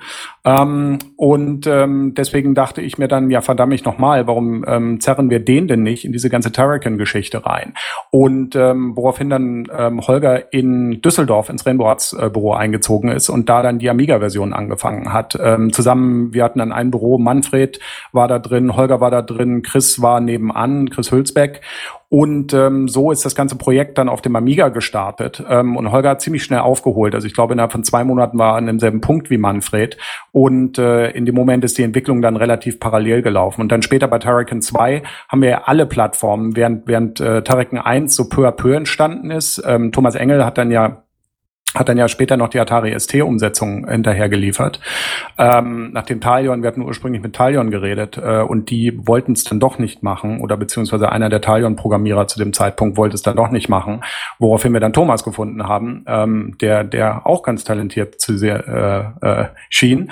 Und, ähm, und der hat dann die Atari ST-Version gemacht und für Tariken 2 haben wir dann alle Versionen gleichzeitig gemacht. Ähm, das heißt also Tariken 2, ich glaube, das merkt man im Spiel auch ähm, sehr viel stärker an. Du hast bei Tariken 1, merkst du wie auch schon hier am, am Review, dass im ja. Prinzip die C64-Version war der erste Schritt. Dann haben wir auf dem Amiga die Gelegenheit gehabt, im Prinzip das Ganze nochmal anzugucken, Schritt zurückzunehmen und zu sagen, okay, was ist denn an, dem C an der C64-Version, was wir jetzt gerade haben, alles nicht so dolle? Und haben dann versucht, im Prinzip die Spielbarkeit, die Steuerung, also solche Sachen auf dem Amiga noch mal besser zu machen ähm, und so weiter und so fort. Äh, insofern sind zwar die, die Level-Designs sind dieselben, ähm, aber zum Beispiel die, die Steuerung und äh, die gesamte Technik und all solche Sachen ist natürlich auf dem Amiga komplett neu geschrieben gewesen. Mal eine blöde Frage, weil ich. Ja, nee, nee, du lagst nicht falsch. Das ist von der Bewertung, ich würde ah, auch noch immer so bewerten. Also Wahrscheinlich würde Manfred falsch. uns allen jetzt den Hals umdrehen. Ähm, aber meine persönliche Bewertung war, bei Terracan 1 war auch immer so, dass ich die Amiga-Version für signifikant besser hielt. Ähm, äh, ganz einfach von der Spielbarkeit her. Und da jetzt mal völlig die, komplett die Technik ähm, äh, weggelassen, denn, denn die C64-Version ist makellos in Sachen, in Sachen Technik. Ähm, aber in Sachen Spielbarkeit ähm, äh, hat da, hat da schon auf dem Amiga, da, da, da merkte man auch, dass 16-Bit auch Spielbarkeit mehr konnte ähm, und, und, und Flüssigkeit von und von solchen. Ich meine, Turrican 1 kam ja noch richtig zur Hochzeit vom Amiga. Was mich interessieren würde, ist Turrican 1, Turrican 2, welches der beiden Spiele hat sich denn eigentlich besser verkauft? Ähm, äh, ich glaube, du warst noch nicht da, als ich, als ich vorhin äh, erwähnte, dass wir ähm, ja inzwischen äh, jetzt, jetzt Free-to-Play-Spiele machen und damit wieder am Anfang unserer Karriere angefangen, äh, angekommen werden, ähm, weil das so ähnlich ja auch Turrican gelaufen ist. Insofern, ähm, zwar kennt jeder Turrican, aber verkauft haben sich die Spiele nie. Äh, also weil einfach die Piraterie auf dem ja, aber so katastrophal damals. Also ähm, nicht einmal so weit, dass man sagen könnte, welches besser gelaufen ist. Du meinst, beides äh, sind eigentlich untergegangen zwischen den Piraten. Nee, Turrican 2 ist besser gelaufen, viel besser gelaufen. Also Turrican 1, da hatte Rainbow auch noch ihre Distributionskanäle nicht so richtig im Griff. Der äh, Turrican 1 kam übrigens nicht zum Höhepunkt äh, vom Amiga. Turrican 2 zum Turrican 2 war im Prinzip der Höhepunkt des Amiga, ähm, würde ich mal sagen. Äh, also weil Turrican 2 kam im Oh weia. Also Turrican 1 kam im Sommer 1990 und Turrican 2 kam, glaube ich, im Februar 91. Und ich glaube, äh, dass das Frühjahr oder sowas, also Ende 90, Anfang 91 war so der absolute Höhepunkt des Amiga. Ja, du hast recht, die Powerplay-Leute sind eigentlich früher ausgestiegen aus dem Amiga. Im Grunde ging es, ja, 91 war wahrscheinlich das größte Jahr und da haben Leute wie Michael Hengst natürlich schon lange auf einem PC gespielt. Ja, klar, natürlich. Ich meine, wir alle miteinander haben natürlich, haben natürlich die Wing... Oder Mega Drive. Ja, wir haben damals die, die Wing Commanders dieser Welt gesehen ähm, und haben natürlich angefangen, ähm, entweder dann zu sehen, ähm, okay, der PC wird da wahnsinnig abgehen, äh, mit VGA damals, als es die 256 Farben kamen und der, und der lineare... Roland ja, und der lineare Frame-Buffer auch. Also ich meine, um da etwas tiefer zu gehen. Es waren nicht nur die Farben, sondern es war eben auch die, was, was Wing Commander äh, im Prinzip als erstes so richtig benutzt hat. Da konnte man plötzlich richtig was machen. Und auf der anderen Seite die Konsolen. Ich meine, wir alle miteinander sind, sind auf die Konsolenseite abgedriftet. Das ist ganz witzig. Richtig, ja. Ähm, ich meine, wir waren ja alle so begeistert vom, ich weiß noch, ich weiß noch genau, wie das Super Nintendo in, in Japan dann rauskam. Also das, das Mega Drive war der erste Schritt, ähm, aber spätestens als in das Super Nintendo kam, da war da was äh, absolut geschehen um, um den Amiga. Auch auch im, im einfach, man hatte keine, man hatte keine Lust, sich mehr darauf zu fokussieren, muss ich ganz ehrlich sagen, weil wir, ähm, als wir dann die ersten Konsolen Turricans gemacht haben, haben wir sofort unendlich viel mehr äh, verkauft als als auf dem Amiga. Ich meine, so frustrierend das auch sein mag. Und ich meine, ich würde bis heute auch sagen, dass Turrican 2 wahrscheinlich das beste Turrican ist. Ähm, aber das ändert nichts an der Tatsache, dass die meisten Leute ähm, hier in den USA zum Beispiel, wenn ich angesprochen werde, grundsätzlich ähm, haben Super Turrican gespielt. Sag mal, wer, wer hat denn noch was in der Ausgabe entdeckt, was, was er mal erwähnen wollte? Ja, süß ist halt, dass in der Ausgabe quasi so die ersten ja, die ersten hundertprozentigen 3D-Spiele drinne waren. Also ich meine jetzt nicht die Flugsimulatoren, sondern so Castle Master und so weiter. Dass das damals eigentlich noch exotisch war, dass es in Echtzeit gerenderte 3D-Spiele gab. Im Grunde ist die ganze Ausgabe ja wirklich noch voll mit Sprites und Scrolling. Plus halt so ein, zwei Exoten wie eben dieses Castle Master, was in der ein technisch sehr interessantes Spiel war. Also was mir äh, viel Spaß gemacht hat, war damals das LHX Attack Chopper. Hm. Richtig, das war Electronic Das- Arts, ne? Ja, was echt eine äh, sehr Simulation. schöne Hubschrauber-Simulation war und Microprose durchaus auch Paroli bieten konnte. Also hat Spaß gemacht, war auch so ein bisschen andere Herangehensweise an, ähm, weil die Flugsimulationen von Microprose waren an dem Zeitpunkt auch schon, fand ich, angelangt, wo das alles sehr standardmäßig lief. Und die hatten so ein paar neue Ideen, die Grafik sah ein bisschen anders aus, hat mich sehr überzeugt. Was mir noch gut gefallen hat, Antheads ist noch drin. Äh, ich mochte die Cinemaware, diese, diese, ähm, das Flair habe ich sehr genossen Hab ich von diesem. gecheckt, Alter. Sag mal, was It war came from the Endheads für ein desert. Spiel? Antheads war eigentlich nur eine Mission Disc für Ja, It Came from the Desert. Mehr war's nicht. Und das From the Desert war das, das war ja auch kein Adventure. Also ich habe wirklich nie, niemals begriffen, was Cinema dann gemacht hat. Wie, wie Es du war das, was Cinemaware gerne gemacht hat. Eigentlich ein paar kleine Minispiele ähm, zusammengepackt und die in einen anderen Kontext gesetzt. Und in diesem Fall war es eigentlich so Tarantula, vergiftete Spinnen, also in diesem Falle riesige Ameisen. Ameisen, und du ja. musstest dann irgendwelche ähm, Formicula Fühler oben weg, wegschießen oder aus dem Krankenhaus irgendwie ausbrechen. Und dann ging es halt ein bisschen weiter in der Story. Aber es war so, ähm, es gibt einen herrlichen Film, also die ganzen äh, Tarantulas, The Blob, die erste Rolle von Steve McQueen und sowas, das hatten die ganz schön eingefangen und mit sehr viel Liebe eingefangen. Also echt klassische Cinemaware-Nummer. Also viele Minigames, tolle Präsentation, gute Story. Genau, gute Story, nix dahinter. Und nix dahinter eigentlich. Spielerisch echt ähm, eher relativ dünn, aber vom Flair her ziemlich Aber- klasse. Gerade auf dem Amiga war das super. Also fünf Sterne. Ja, sah, to sah toll aus, hat echt Spaß gemacht. Ähm, hab noch zwei Sachen entdeckt. Codename Iceman, äh, ein altes Sierra-Spiel. Das allerdings, das wäre allerdings ziemlich, ich hatte das völlig ausgeblendet. Ist auch nicht wirklich gut, nur dass man es nochmal genannt hat. War Und das? ähm, eines, was ich Heinrich nochmal fragen wollte, zwei Sachen. Die erste ist, Heinrich, wie fandest du Midwinter? Weil ich glaube, du hast es damals getestet, kann das sein? Und Weiß das nicht, zweite, Okay, ja. das kann gut sein. Das, ähm, was mir echt noch gut aufgefallen ist, ist im Editorial gibt es ein Bild und zwar dieses Bild ganz unten rechts. Falls ihr euch das mal äh, auf kultpower.de Äh. anschaut von der Ausgabe.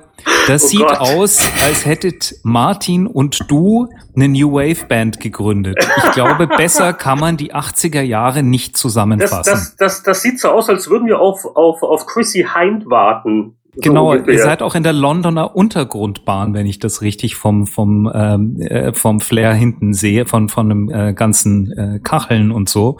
Also es ist echt äh, 80er schöner kann man es nicht haben. An die, an die Anekdote kann ich mich da überhaupt nicht erinnern im Editorial. Ich hoffe, die hat keiner erfunden, oder? Anatol, hast du das nicht geschrieben? Ich habe ich hab das geschrieben, aber ich äh, habe sowas eigentlich immer nur auf äh, Zuruf geschrieben. Was so. ist passiert? Irgendwas von Massenschlägerei hatte mir Martin damals erzählt. Okay, äh, ja, ihr wart nicht schuld, oder? Demonstrationen, ja. Das, das waren die Massendemonstrationen, weil wir Turrican zu 64 Nein. nur 71 gegeben. Nein, jetzt. Äh, Jetzt muss ich aber noch mal eins fragen. Wie geht ein Spieledesigner mit so einer Kritik ich, um? Ich weiß noch ganz genau, dass, dass wir sehr frustriert waren. Daran kann ich mich äh, erinnern. Und dass wir dann halt äh, teilweise das auch wirklich als Motivation genommen haben, dafür Terrakin 2 so gut zu machen, wie es im Endeffekt geworden ist. Deswegen, deswegen war ich ja umso frustrierter damals, als dann Terrakin 2, ähm, meiner Meinung nach zumindest, äh, äh, wirklich unterbewertet war. Ähm, also äh, Terrakin 2, wie gesagt, Winnie, wir haben uns damals in die Haare gekriegt darüber. Stimmt, ihr seid da, glaube ich, in voller Mannstärke aufgelaufen. Ja, ich, ich erinnere mich düster an. Ja. Ich war ja da noch in der Probezeit, also ich musste ja wirklich da, damit rechnen, dass der Anatol sagt, ja, Winnie, das war eine nette Zeit, aber, aber ja, also, doch, doch, da, ich, ich habe es nur halb verdrängt. Ja, ja, genau. Du hast mir, du hast mir, ich glaube, wir haben dann uns. Moment, die Wertung 85 Prozent, sowas gibt man noch nicht jeden Tag. Richtig, jeden Tag nicht, aber ich glaube. Selbst ein Mario hat damals irgendwie da, da, vor allem in Power, das war viel in Powerplay. 85 Powerplay damals. Richtig, aber ihr habt damals 90er äh, gegeben. 92 in Hindsight. Nur Marius, nur Marius Richtig. bekommen. das stimmt, weil Martin drauf bestand. Ähm, aber, aber nee, also ich, ich denke schon, dass im Nachhinein betrachtet Turrican 2 hätte, hätte eine 90 verdient. Und, und Turrican 2 hätte eindeutig für die Musik eine 100 verdient. Ich glaube, da können wir uns alle miteinander drauf einigen. Die war wahrscheinlich noch nicht implementiert, als ihr das Spiel, wir haben das ja als erste getestet. Ja, wahrscheinlich, weil Chris es erst in der Nacht vorher fertig gemacht äh, hat, bevor das Master fertig werden muss. Das kann durchaus sein, ja. Das war ein, ein Hammer-Spiel auf jeden Fall. ja, nee, ich meine, ähm, ganz im Ernst, es ist ganz lustig. Ähm, wir, wir können mal drüber reden und ich weiß, dass wir uns damals richtig gefetzt haben darüber. Ähm, und, äh, und auch dann später, ähm, als wir ja zusammengearbeitet haben ähm, und du meine Texte redigieren musstest, äh, die ich für die, das ist eine ganz andere Geschichte. die ich für die Videogames geschrieben habe. Aber, aber ähm, wir hatten ja schon diese zu dem Zeitpunkt ähm, für uns halt sehr frustrierende Geschichte, ähm, weil man, weil man war in der Szene ja wirklich drin und schrieb auf der einen Seite Kritiken und sagte grundsätzlich immer, oder oh, es ist dieses Mario und da sind diese, diese fantastischen japanischen Konsolenspiele.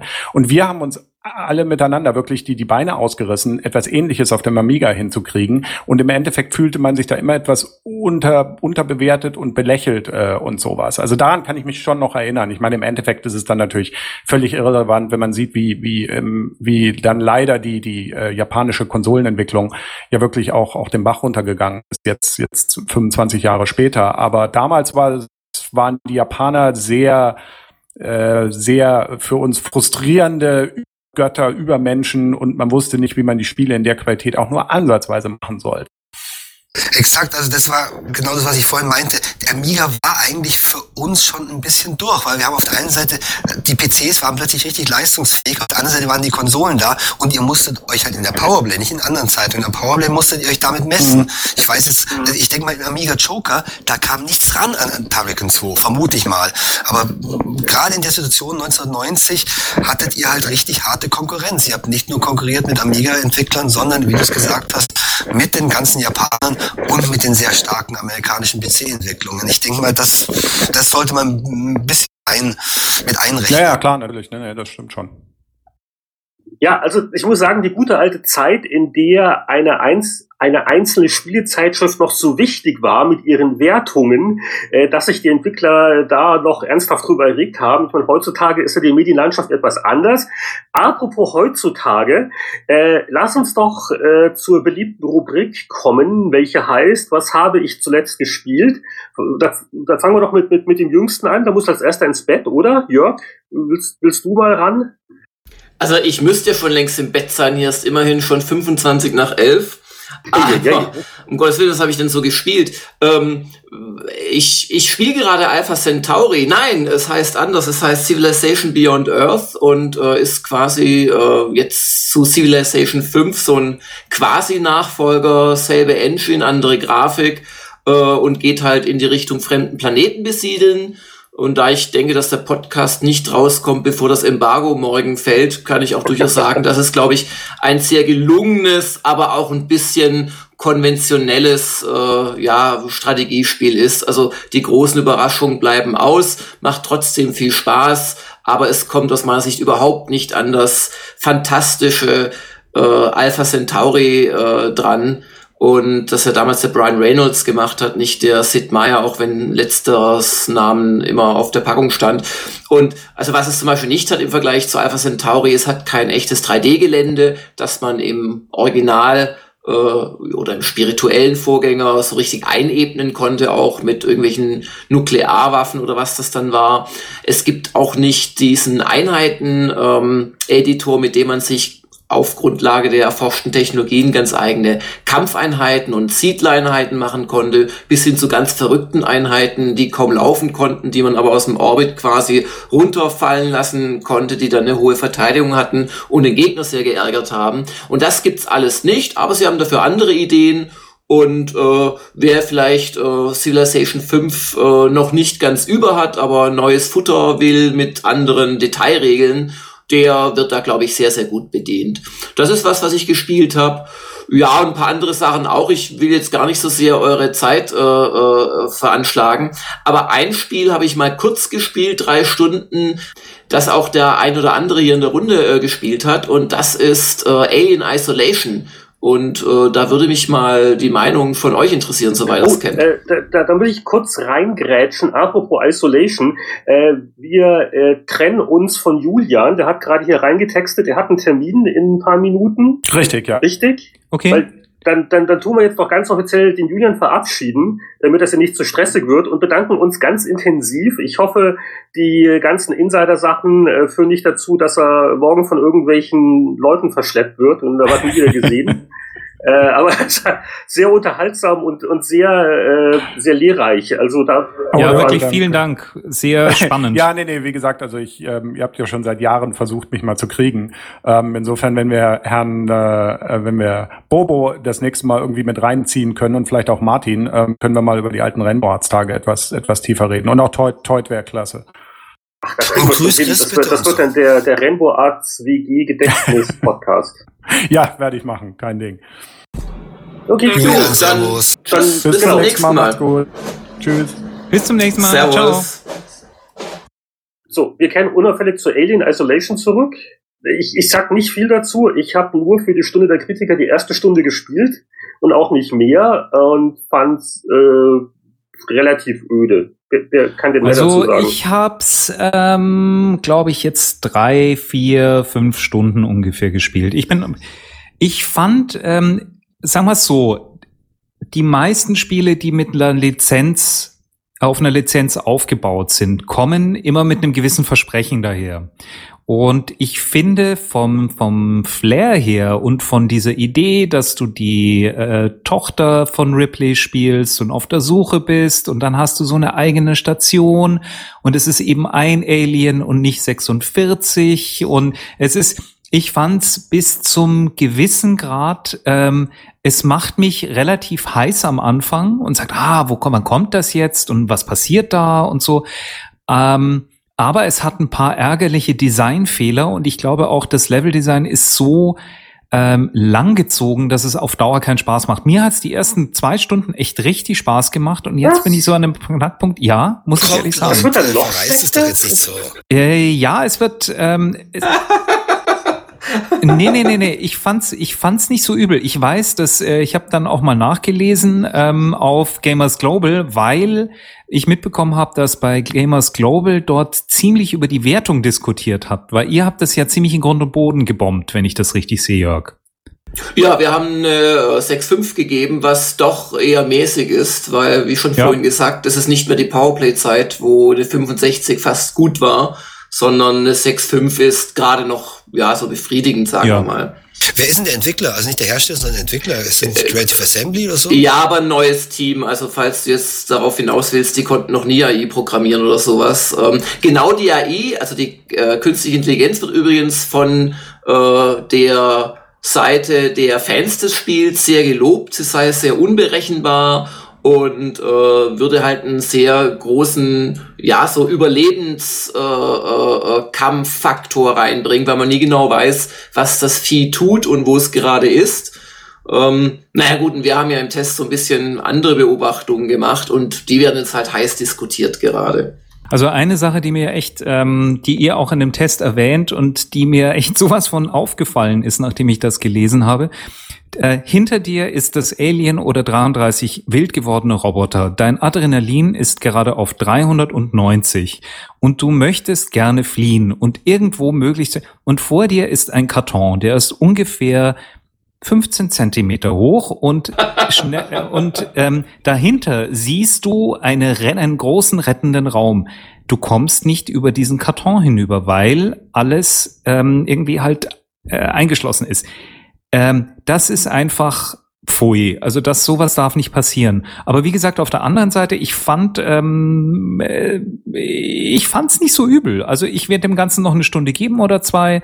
Wahrscheinlich kommt dann irgendwas anderes, was wieder Spaß macht. Aber das ist jetzt so meine Meinung. Ich fand's ganz okay, verspricht viel, hält nicht alles, muss noch ein bisschen reinspielen.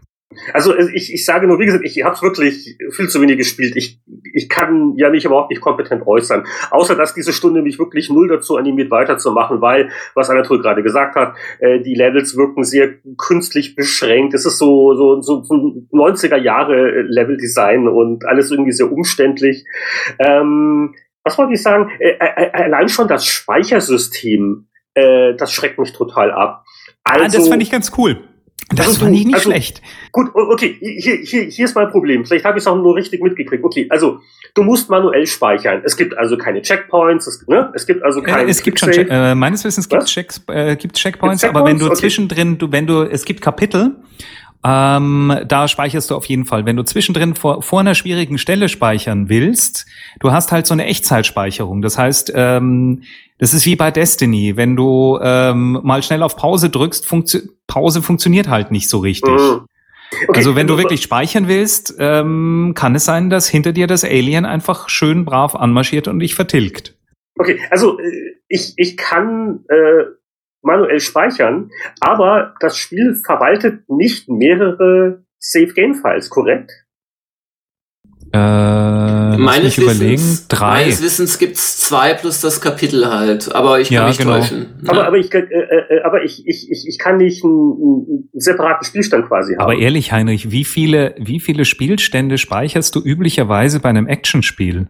Mehr ich, als drei? Ich, ich speichere gerne. Oder, oder, oder es gibt vielleicht auch mal andere Haus Haushaltsmitglieder, die das Ach, gerne mal spielen würden. Ohne Speichern ist bei Alien-Spielen für Mädchen. Das überschreiben, oh, du da. einige, einige Mädchen, was die so spielen heutzutage, wirst du dich wundern, du. Was, was, mich halt, was mich halt wundert bei dem Spiel, also es ist schon auffällig, dass äh, wir so viel Protest auf der, auf der Website haben. Beim, im, Im Normalfall testen wir für eine bestimmte Zielgruppe, machen das auch ordentlich ähm, und unsere Meinung deckt sich dann doch meistens, sage ich mal, mit der Mehrheit. Jetzt bei Alien Isolation habe ich den ehrlichen Eindruck, dass auf gamersglobal.de die, die, die, die wirklich überwiegende Mehrheit der Leute, die sich äußern, kritisch zu unserem Test äußern. Jetzt weiß ich aber, ähm, der Test ist vernünftig entstanden. Der ist durchgespielt dafür. Da wurde das Spielprinzip verstanden. Es hat auch einer getestet, der Benjamin Braun, der mag solche ja, Spiele. Ja. Der spielt auch sehr gut. Also der ist da in 14 Stunden, 50 Minuten durchgekommen. Viele Leute brauchen 20 Stunden. Und die Fehler, die er beschreibt, wenn er die nicht im Delirium erfunden hat. Vielleicht hätte er sich mehr Zeit lassen sollen. Ja, das ist äh, darauf möchte ich hinaus. Ähm, die, die sind einfach drin. Und was mich jetzt wundert ist, warum stören diese Fehler die Leute, die es so gut finden, nicht. Warum sagen die, man muss sich Zeit lassen? Weil ich muss doch das Spiel so spielen können, wie ich es möchte.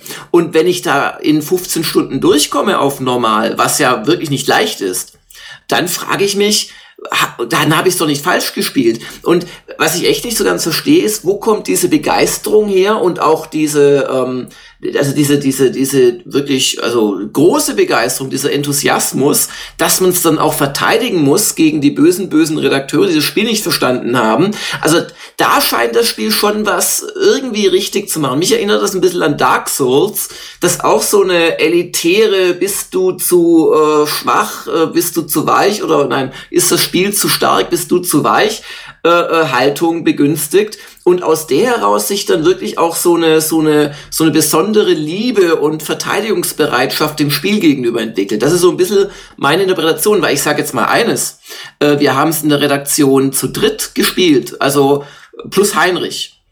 Und Ja, keine, ach, keine, Heinrich. ja, eine Stunde. Ich habe es auch nur drei Stunden gespielt, was, was mir auch nicht verziehen wird, dass ich danach schon eine Meinung zum Spiel habe. Ähm, übrigens eine Stunde davon war gegens Alien auf einem Presseevent. Also ich habe dieses, dieses Angstmäßige, das habe ich schon miterlebt. Aber also auch der nächste, der Christoph hat's angespielt und sagt irgendwie, er gibt ihm noch mal eine Chance, aber so recht. Also es ist nicht so, dass da, dass das jedem gefällt. Vielleicht äußern sich auch nur die, die begeistert davon sind, aber also das erlebe ich selten, ist dass das- die, dass Also, die das Stimmung nicht wirklich schön, so das ist was, was man ja ganz normal verschiedene immer Meinungen hat. gibt, ist es ist super. polarisierend und damit gut, oder? Ja, also ich denke, es hat was, sonst wäre es nicht so interessant. Hast du gesehen, was die GameStar gemacht hat? Ja, bitte lass uns darüber die nicht haben- anfangen. Warum nicht? Also ich war da ganz Okay. verrückt, ich bin da neulich per Zufall drüber gestolpert, weil genau was du eben gesagt hast, ähm, äh, muss man sich da mehr Zeit lassen zu spielen. Die GameStar hat wirklich nachträglich ihre Testwertung geändert mit, mit einer Art Entschuldigung des Redakteurs, die also Ah. sinngemäß, der sinngemäß sagt, ja, er, er, er, er war wohl zu gehetzt beim Durchspielen und, äh, und äh, man muss ihm jetzt wohl doch eine höhere Wertung geben, und zwar ein ganzes Stück, weil, also bla bla bla. Also ich will jetzt nicht falsch zitieren, das kann man da alles selber nachgucken. Das fand ich schon interessant, weil das passiert ja auch nicht häufig. Also, also irgendwas an dem Spiel ist schon komisch. Aber ich würde es trotzdem nicht weiterspielen wollen. Ja, aber die Argumentation, also mal jetzt ganz abgesehen von dieser, von dieser GameStar-Sache, wo halt sich dann wirklich der Tester entschuldigt hat, was ich auch eine starke Sache finde, weil eigentlich hat sich da eine Redaktion zu entschuldigen, nicht der Tester, weil weiß nicht, wie es früher bei euch war, aber so. Wie viel Prozent haben sie denn draufgewertet? Ja, doch, schon ordentlich. Uh, Sieben Stück. Prozentpunkte von 73 auf 80. Ähm, Nicht so, so eine Redaktionswertung entsteht ja jetzt nicht völlig in der hohlen Luft und keiner guckt hin und auf einmal ist eine 73 im Heft. Also das, das hat ja ein Ressortleiter oder ein Chefredakteur auch gegengelesen und, und sich auch mal erklären lassen.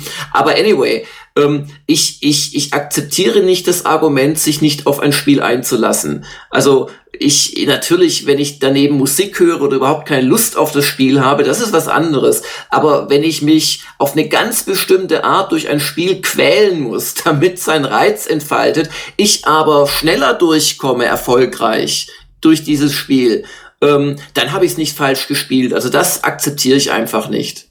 Mich würde jetzt fast noch mehr interessieren, was du magst, Jörg, diesen Monat.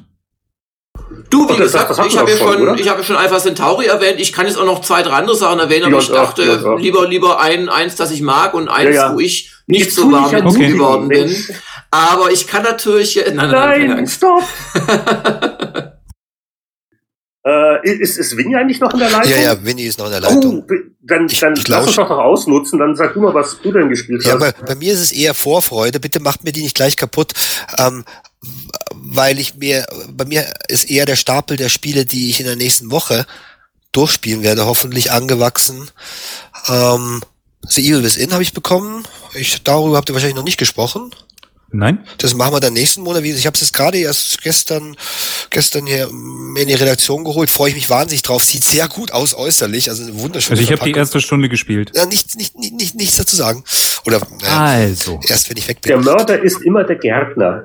Dann, also es ist ein Stapel von drei Spielen, die, die mir sehr wichtig, sehr am Herzen liegen, und wo ich noch nicht dazugekommen bin. Metro Redux. Also mit- die Metro-Spiele habe ich bisher keins gespielt gehabt, auch die Stalker-Spiele ein paar Jahre davor nicht. Äh, wollte ich immer mal reinschauen. Und da gibt's ja eben eine Redux-Version von den bisherigen Metros auf der PlayStation 4. Das ist ein Ding, das ich mir am Wochenende reinziehen werde. Und last but not least noch, ja, das neue Herr der Ringe. Das Habt ihr darüber schon gesprochen gehabt im, im Podcast? Nö. Nee, leider nicht, was ich jetzt ein bisschen schade finde, weil dann das machen wir auch das jetzt nächstes Mal, weil dann, Ja. dann bin ich auch durch. Also das sind drei sehr verschiedene Titel, auf die, also ich werde sie alle auf PS4 spielen, ähm, auf die ich mich sehr freue. Das einzige, was ich mir in den letzten Wochen selbst genauer angeschaut habe, war das Programm von Head Up Games. Ich weiß nicht, ob ihr die, die Firma kennt.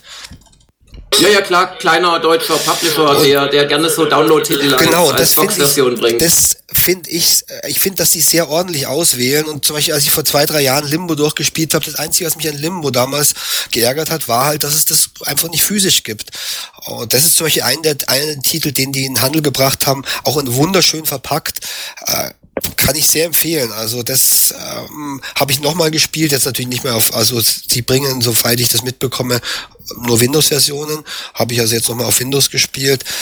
Ähm, sie haben auch ein paar andere Sachen gebracht, wie Gun Home, ist zum Beispiel auch ein kleines Spiel, das es nur als Download- Download-Spiel davor, glaube ich, gab. Und ich finde die Auswahl sehr geschickt von den Leuten. Das sind eigentlich genau die Sachen, die ich mir gerne ins Regal gestellt hätte.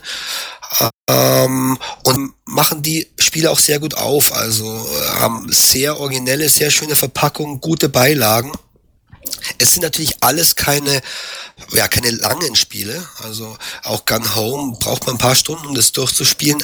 Aber ich, es war, was mir in den letzten Jahren eigentlich gefehlt hat, dass es halt doch sehr, sehr viele Spiele nur als Download gibt. Das ist bei 90 Prozent okay. Aber es gab, wie zum Beispiel das Limbo, einige Titel, wo ich sage, die möchte ich physisch haben. Und genau das machen die. Und das sind die Sachen, die ich eigentlich nach, gerade nach der Gamescom in den Wochen mm, dann durchgespielt habe.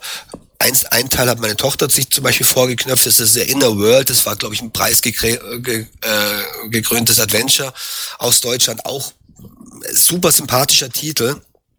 Also das waren die Sachen, womit ich mich die letzten Wochen beschäftigt habe, haben alle eigentlich Spaß gemacht durch die Bank und es macht auch Spaß, Sachen anzufassen. Also das ist etwas, was mir schon abgeht bei einigen, bei einigen Titeln. Aber nach dem Programm eben, jetzt kommen halt dann die drei genannten äh, PlayStation 4 Titel. Dann können wir nächstes Mal drüber reden.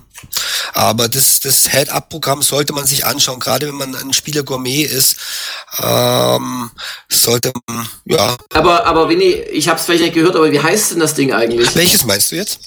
Das, das Spiel, über das du sprichst. Ich habe jetzt gerade über das eigentlich das, das über das Teil des Programms des ähm, ähm, der Firma gesprochen. Das waren drei Spiele. Limbo kennt man noch, ja. Gun Home ist ein Adventure. Wobei hat es keiner von euch jemals gesehen? Doch, doch, doch, doch. Ich Also, hab's gespielt und getestet. Limbo sagt natürlich was. Ja. Und Gun Home sagt ihr nichts? Gun Home sagt mir nichts, ne? Ja, es, Gun Home ist die Geschichte von einem Mädchen, das ähm, Ach, Gun die, Home, ich verstehe die ganze Zeit äh, Schießeisen. Gun.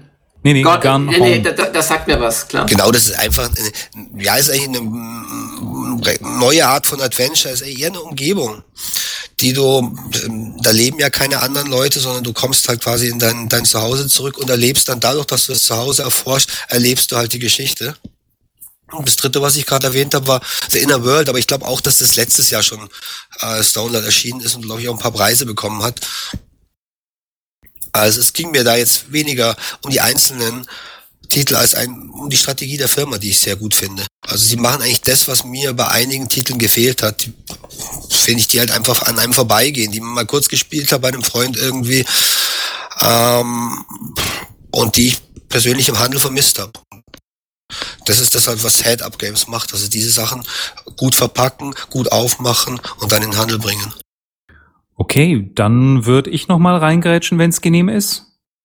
Ähm, ich habe diesmal gespielt neben dem Alien Isolation ähm, das Destiny. Jetzt endlich soweit äh, die Singleplayer-Kampagne durch und bin gerade so auf den ersten Multiplayer-Adventures. Ich fand das ein sehr schönes, rundes und süffiges Spiel. Hat wirklich Spaß gemacht. Ähm, ist, hat so ein bisschen die Halo-Qualitäten, sieht toll aus. Ich weiß aber nicht, ob ich, wie die das schaffen wollen, ähm, mich jetzt wirklich lange bei der Stange zu halten. Also es ist die Frage, ob sie das Universum weiterentwickeln können, wie sie es weiterentwickeln. Ja. Ja, du hast wahrscheinlich Ähm. so gespielt, sondern nur Multiplayer. Nee, nee, ich habe Solo gespielt. Ich habe die Solo-Kampagne komplett durch. Und die ist auch okay. Äh, Ja, also sie ist kurz. fand ich. Also ähm, nicht so kurz, aber ähm, auch nicht mehr als 10, 12 ja, Stunden. Ist ja primär ein Multiplayer-Titel. Ist primär Multiplayer, aber ist okay. Also mir hat's mir hat Spaß gemacht. Ich möchte jetzt mal schauen, wie sich das weiterentwickelt. Ähm, dann hatte ich ähm, The Evil Within. Das halte ich noch ein bisschen zurück. Machen wir das ähm, nächsten Monat, ja? Ja, gerne. Und ähm, habe noch zwei Apps gespielt. Eine, ja, fast schon Retro, ähm, kann man nicht wirklich sagen, aber ein schönes Adventure, das mir eigentlich sonst durch die Lappen gegangen ist. Und zwar auf iOS habe ich es gespielt. Das äh, Geheimakte äh, Tunguska. Ja. Ähm, schön, schön, rund, deutsch, ähm, hat mir Spaß gemacht, ist nicht wirklich wahnsinnig schwer, also die meisten Puzzles bist du sehr schnell drin. Ähm, gut gemacht, echt, hat mir Spaß gemacht. Und ein mein Tipp wäre für dieses Mal eigentlich Rules. Weiß nicht, ob ihr das schon mal das gespielt habt. Sagt euch das was? Ist eine App, ähm, in der du Zahlen Tiere Symbole vorgegeben bekommst. Und du musst die nach gewissen Regeln abarbeiten. Also Regel Nummer eins, tippe alle Zahlen von eins, erstmal alle Einser an, dann alle Zweier, alle Dreier, alle Vierer.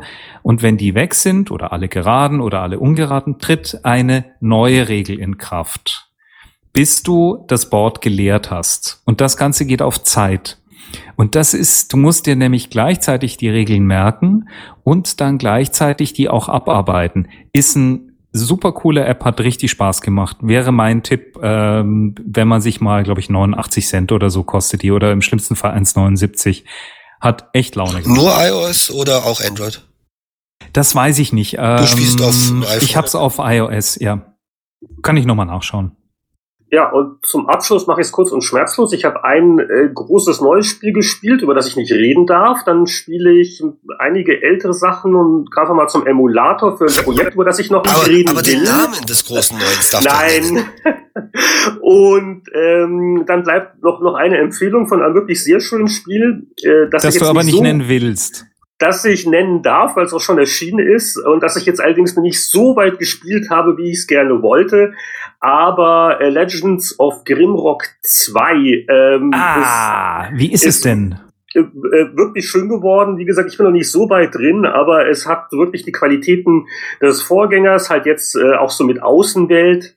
Und äh, wer es nicht kennt, das ist so ein relativ preiswertes äh, Rollenspiel von einem, glaube finnischen Studio, das doch sehr stark vom alten Dungeon Master ST Amiga damals beeinflusst ist und äh, hat halt diesen Echtzeitablauf, diese Pseudo-3D-Grafik, wo man so von, von Feld zu Feld und das Kampfsystem und ist einfach sehr stimmig, schön, gut spielbar und da freue ich mich drauf. Und Finnisch, äh, da, Das sind, glaube ich, Finnen. Wie heißen die nochmal? Äh, Almost Human. Mhm.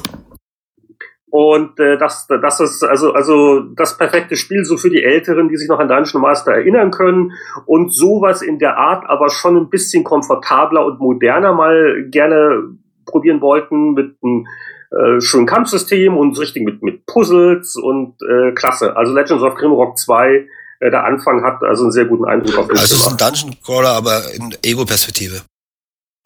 Äh, ja, du, du hast Dungeon Master damals gespielt? Ja, klar, das war auch Ego, logisch. Ja, es ist quasi äh, Dungeon Master auf modern, sehr, sehr stark inspiriert. Und damit sind wir auch am Ende der Sendung. Wow, ich dachte, wir reißen die zwei Stunden heute, aber nicht. Oder haben wir noch was, irgendwas Wichtiges vergessen? Irgendwelche Botschaften noch? Mm. Jörg muss ins Bett. Mein Hund will Gassi geführt werden, also viele gute Gründe. Mm ich denke, wir könnten zum Ende kommen.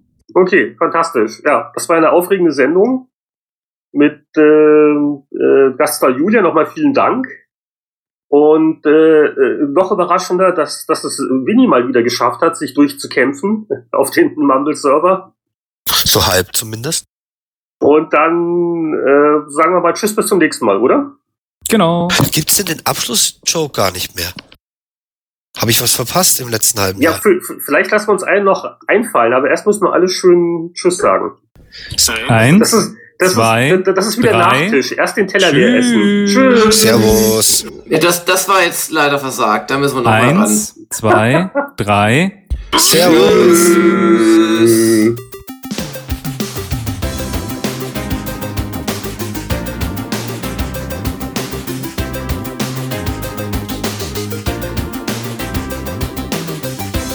Diesen Spieleveteranen-Podcast ist nun erstmal Game Over. Wenn Sie mehr wissen oder auch mitdiskutieren wollen, können Sie das auf der Webseite www.spieleveteranen.de tun oder auch gerne per Flatter spenden. Wir danken Ihnen fürs Zuhören und freuen uns auf ein baldiges Wiederhören.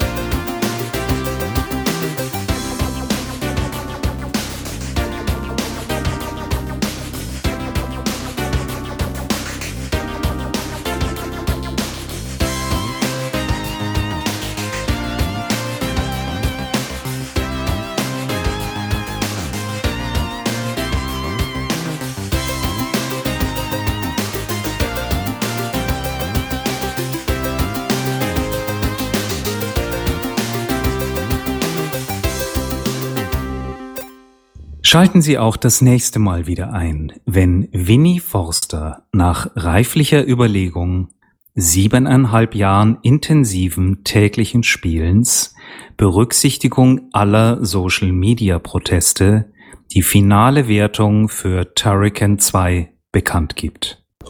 85, wenn man es ganz langsam spielt.